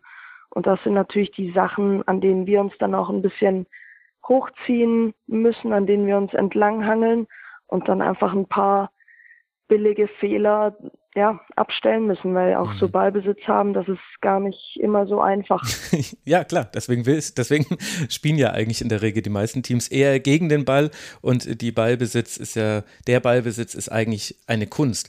Ich habe das Gefühl gehabt, dass man am SC in dieser Saison dann auch gesehen hat, dass es ja auch eine, glaube ich, eine mentale Aufgabe ist. Also die meisten Situationen oder im Bestfall alle Situationen spielerisch zu lösen, das fordert einfach extrem viel Konzentration, extrem viel Präzision und vielleicht auch eine gewisse Resilienz. Also es wird halt einfach nicht jeder Pass ankommen, man wird mal Fehler machen, da kann dann vielleicht auch mal eine große Chance daraus entstehen. Und dann ist aber quasi eine der Herausforderungen, dass man dann das nicht einreißen lässt, also dass man auch da so eben eine gewisse, ein gewisses Selbstbewusstsein hat. Und das kommt halt wahrscheinlich nur, indem man es tut regelmäßig.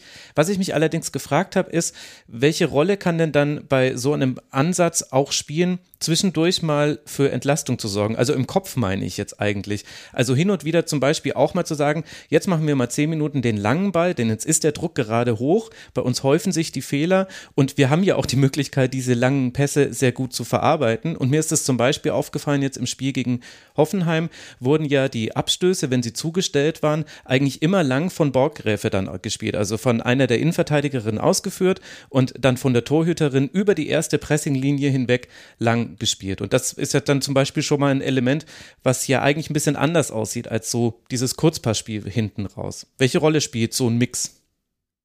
Ja, ich glaube, der Mix ist total entscheidend, weil auf alles, ähm, wo kein Mix drin ist, kann sich natürlich der Gegner über eine gewisse Zeit auch extrem gut einstellen. Mhm. Und wenn sie merken, wir wollen immer nur hinten rausspielen und sie pressen uns hoch, dann ist natürlich ein Mittel, hoch drüber zu spielen. Jetzt muss man natürlich sagen, Hoffenheim ist eine Mannschaft, die viele Dinge sehr gut beherrscht. Äh, unter anderem haben sie natürlich sehr gute Kopfballspielerinnen ähm, mit mhm. einer sehr guten Größe, sowohl im zentralen Mittelfeld als auch ähm, hinten drin. Und dann ist auch das Mittel des langen Balls schon wieder verhältnismäßig schwierig und, und trotzdem ähm, ist es natürlich eins, das man braucht und das wir dann auch versucht haben, immer wieder einzustreuen, wenn wir gesagt haben, hey, wir haben sowieso schon Stress und wir haben gerade nicht so die Ruhe hinten drin im Aufbau und tun uns schwer an der einen oder anderen Stelle, dann ist sicherlich das Mittel der Wahl, auch einfach mal drüber zu spielen. Wobei natürlich ein Ball, den man drüber spielt, auch immer ein 50-50-Ball ist. Und der ist auch schon ja, intensiv, ähm, also insgesamt auch läuferisch intensiv, weil man immer spekulieren muss, man macht mhm. immer den Schritt nach vorne als zum Beispiel äußere Mittelfeldspielerin, wenn ich weiß, okay, wir wollen auf Janina Minges, Svenja Förmli, wie auch immer, irgendwo den Ball spielen, die verlängert. Das heißt, man muss außen auf jeden Fall immer erstmal durchlaufen. Mhm. Und wenn er abgefangen wird, musst du auch alles erstmal wieder zurücklaufen. Mhm. Und das sind natürlich schon auch Sachen, die auf Strecke Körner kosten. Und deshalb würde ich es gar nicht so sehr als Entlastung dann bezeichnen, sondern als anderes Mittel, das mhm. definitiv, dass man auch zwischendurch immer mal wieder braucht. Aber auch auf lange Bälle zu spielen, auf schnelles Umschaltspiel, auf viele Konter, ist natürlich auch wahnsinnig anstrengend mit der Zeit, weil man wenig Ruhephasen hat. Weil Ruhephasen holt man sich eigentlich nur meiner Meinung nach mit einem ganz gezielten Ballbesitz ähm, um dann auch mal durchatmen zu können, weil man einfach sicher gehen kann, das sind Phasen, in denen passiert dann nichts. Mhm. Ja, sehr guter Punkt mit der konditionellen Belastung, die damit dazukommt. Gibt es denn Spielerinnen, also ich habe jetzt vorhin gesagt, Sie waren der Pressing-Auslöser manchmal im Spiel gegen Freiburg. Wer ist denn, äh, wer sind denn diejenigen, die dann auf dem Spielfeld da die Kommandos geben, die solche Spielsituationen erkennen können und dann auch, äh, Sie haben ja auch ein junges Team, dann Ihren Mitspielerinnen helfen können in solchen Situationen?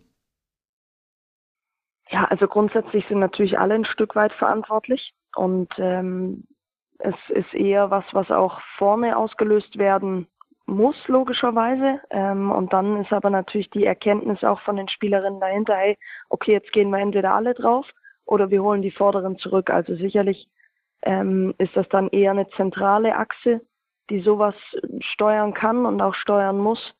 Ähm, nichtsdestotrotz würde ich jetzt bei uns nicht eine Spielerin speziell hervorheben, mhm. sondern es sind dann immer wieder unterschiedliche, die diese Impulse auch setzen. Und das ist auch was, was natürlich auch noch Zeit braucht, weswegen ich dann vielleicht ab und zu auch mal der Pressing-Auslöser bin, weil es dann nicht mit der vollen Überzeugung an der einen oder anderen Stelle durchgeführt wird und man sie einfach ermutigen muss, hey doch, die Idee ist richtig, mach das, zieh durch.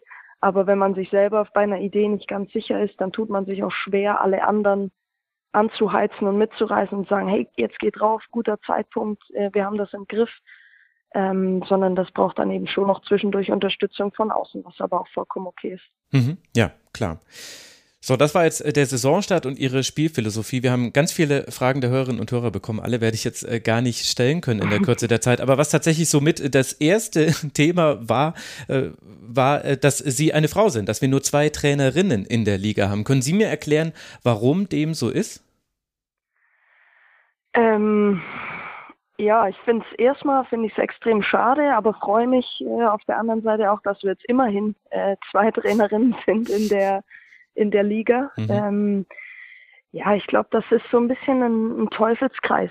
Also zum einen habe ich das Gefühl, äh, dass es einfach sehr, sehr wenig Stellen allgemein für Frauen im Fußball gibt, wieso Frauen vielleicht sich auch dann eher nicht dazu entscheiden, diese, diesen Risiko, ja, behafteten Bereich dann auch einzugehen, zu sagen, hey, ich entscheide mich für den Weg, aber eigentlich habe ich wenn ich ehrlich bin, nur Chancen auf eine Stelle beim DFB und Chancen auf eine Stelle vielleicht bei einer Frauenmannschaft, wo ja aber auch ganz viele ähm, Posten eben männlich besetzt sind. Und das führt natürlich bei der einen oder anderen sicherlich dazu, dass sie sich zweimal überlegt, ob sie diesen Weg mit voller Ernsthaftigkeit dann auch einschlagen möchte. Das ist sicherlich der eine Punkt. Das andere mhm. ist auch, dass bestimmt Vorbilder ein Stück weit fehlen ähm, dass man halt als junge Frau oder als Mädchen sieht, so hey, ah, das ist ja ein Job, ähm, den kann ich auch machen. Und natürlich wird einem immer gesagt, man kann irgendwie alles machen. Und die Realität sieht dann aber leider oft dann auch doch ein bisschen anders aus, dass man eben nicht jeden Job einfach so machen kann, nur weil man das möchte, sondern das Umfeld muss einem das auch irgendwo ermöglichen. Und ähm, da sind wir jetzt den ersten Schritt gegangen und ich, ich hoffe natürlich auch, dass viele zum Beispiel von den Spielerinnen, die jetzt zum ersten Mal ja auch so richtig Profi-Fußballerinnen äh, sein dürfen, dann auch eventuell den Weg in die Trainerschiene eben finden. Weil das ist, glaube ich, auch was, was sich bei den Männern so ein bisschen gezeigt hat, dass häufig eben die mit einer großen Fußballverbundenheit dann auch eher so einen Job mal annehmen. Und wir sind mhm. da jetzt halt gerade leider erst am Anfang. Und ich hoffe aber, dass sich das über die nächsten Jahre nochmal deutlich verändern wird, dieses Bild. Mhm. Also es ist ja durchaus ein interessanter Punkt, auch weil sich hier ja so die Basis mit dem Leistungssport verschränkt, weil quasi jeder, der irgendwann mal Fußballlehrerin werden will, der muss mit der unteren Lizenz anfangen und auch da ja. den Impuls gehabt haben. Und da habe ich wirklich schon ganz unterschiedliche Dinge gehört. Also ich habe zum Beispiel gehört von äh, Kursen, die in manchen Fußballverbänden dann für nur für Frauen angeboten werden, dann nicht voll ausgebucht sind, was sofort äh, als äh, Kritikpunkt und als äh, Grund genommen wird, zu sagen, jetzt äh, diskutieren wir wieder über die Abschaffung dieses Kurses. Und gleichzeitig mhm. habe ich aber auch schon gehört, dass gerade an dieser Basis, also ich spreche jetzt nicht vom Fußballlehrer, sondern von den unteren Lizenzen, dass äh, gerade da das Klima dann doch auch ein ja, durchaus sehr sexistisches sein kann, weil da eben auch ein, vielleicht ein Typ Mann dann mit einem im Kurs sitzt, der es einem auch wirklich nicht leicht macht, das dann durchzuziehen. Und ich finde, das zeigt ja ganz schön schon die Problematik und wie wichtig es vielleicht auch wäre, das wäre jetzt mal eine These, dass man hier eben einfach jetzt mal in Vorleistung geht, äh, da Strukturen schafft für Frauen und das jetzt auch durchzieht, auch wenn das Geld kostet, auch wenn das nicht sofort dazu führt, dass wir jetzt äh, zwölf Trainerinnen in der Liga haben, sondern es ist eben ein längerer Prozess, oder?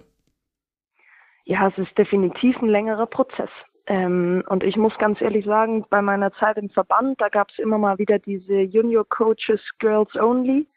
Ähm, das wurde mhm. super angenommen und das war immer ausgebucht. Sicherlich ist es nochmal ein Unterschied, ob du Jugendliche ansprichst, beziehungsweise junge Erwachsene oder ob man wirklich Leute im Erwachsenenalter dann, dann anspricht, die ja dann schon in einem um Fußballumfeld irgendwie wahrscheinlich sind oder sein müssen, in einem Amateurverein. Und auch wenn man in die Amateurvereine guckt, hält sich die Zahl der Trainerinnen, die dann sich auch für so eine Lizenz anmelden, eher in Grenzen ähm, muss man ja auch ganz ehrlich sein. Nichtsdestotrotz ähm, gehe ich da schon mit, dass man ein Stück weit in Vorleistung gehen muss. Das, ähm, das glaube ich, kann man auch ganz gut immer mit irgendwie so Start-up-Unternehmen oder so vergleichen. Man muss mhm. halt immer erstmal ein bisschen investieren, bevor man einen gewissen Output auch bekommt und dass der sich nicht von heute auf morgen einstellt, das ist, glaube ich, auch klar. Und ähm, deshalb finde ich das schon in Ordnung, dass man gewisse ja, Strukturen schafft, wo das möglich ist. Auf der anderen Seite muss ich aber auch sagen, dass ich den Austausch mit meinen männlichen Kollegen während der Lizenzen absolut nicht missen möchte. Ähm, weil das ja einfach, ähm, das hat nichts mit Frau oder Mann zu tun, sondern man ist in unterschiedlichen Bereichen unterwegs und, und ich finde, je heterogener eigentlich so eine Gruppe ist, umso mehr kann man davon auch mitnehmen. Und ja, die Kehrseite der Medaille ist, dass es sicherlich auch den einen oder anderen Typen gibt ähm, an, ja, an Kollegen, mit denen man es nicht so gut hat in der Zeit. Aber meine Erfahrung ist auch so ein bisschen gewesen, dass die Gruppe vieles reguliert. Mhm. Ähm, dass mittlerweile unsere Gesellschaft auch schon so weit ist, dass äh, die sich dann auch gegenseitig ausbremsen. Sag mal, was, was war das jetzt für ein unangebrachter Spruch? Also zumindest habe ich die Erfahrung gemacht. Ich kann mir natürlich auch vorstellen, dass es mal andere Negativerfahrungen gegeben hat und dass man allgemein im Fußball eher vielleicht ein raueres Umgangsklima hat, als es woanders der Fall ist. Das ist bestimmt so, davon bin ich auch überzeugt. Und das ist natürlich auch was, ja, was einem liegen muss oder womit man umgehen können muss und dass das nicht jedem leicht fällt ähm, und dass man deshalb auch gewisse ange andere Angebote schaffen sollte, finde ich mhm. absolut richtig. Wir sind am Ende unserer Zeit. Hätten Sie noch äh, Zeit für eine Frage?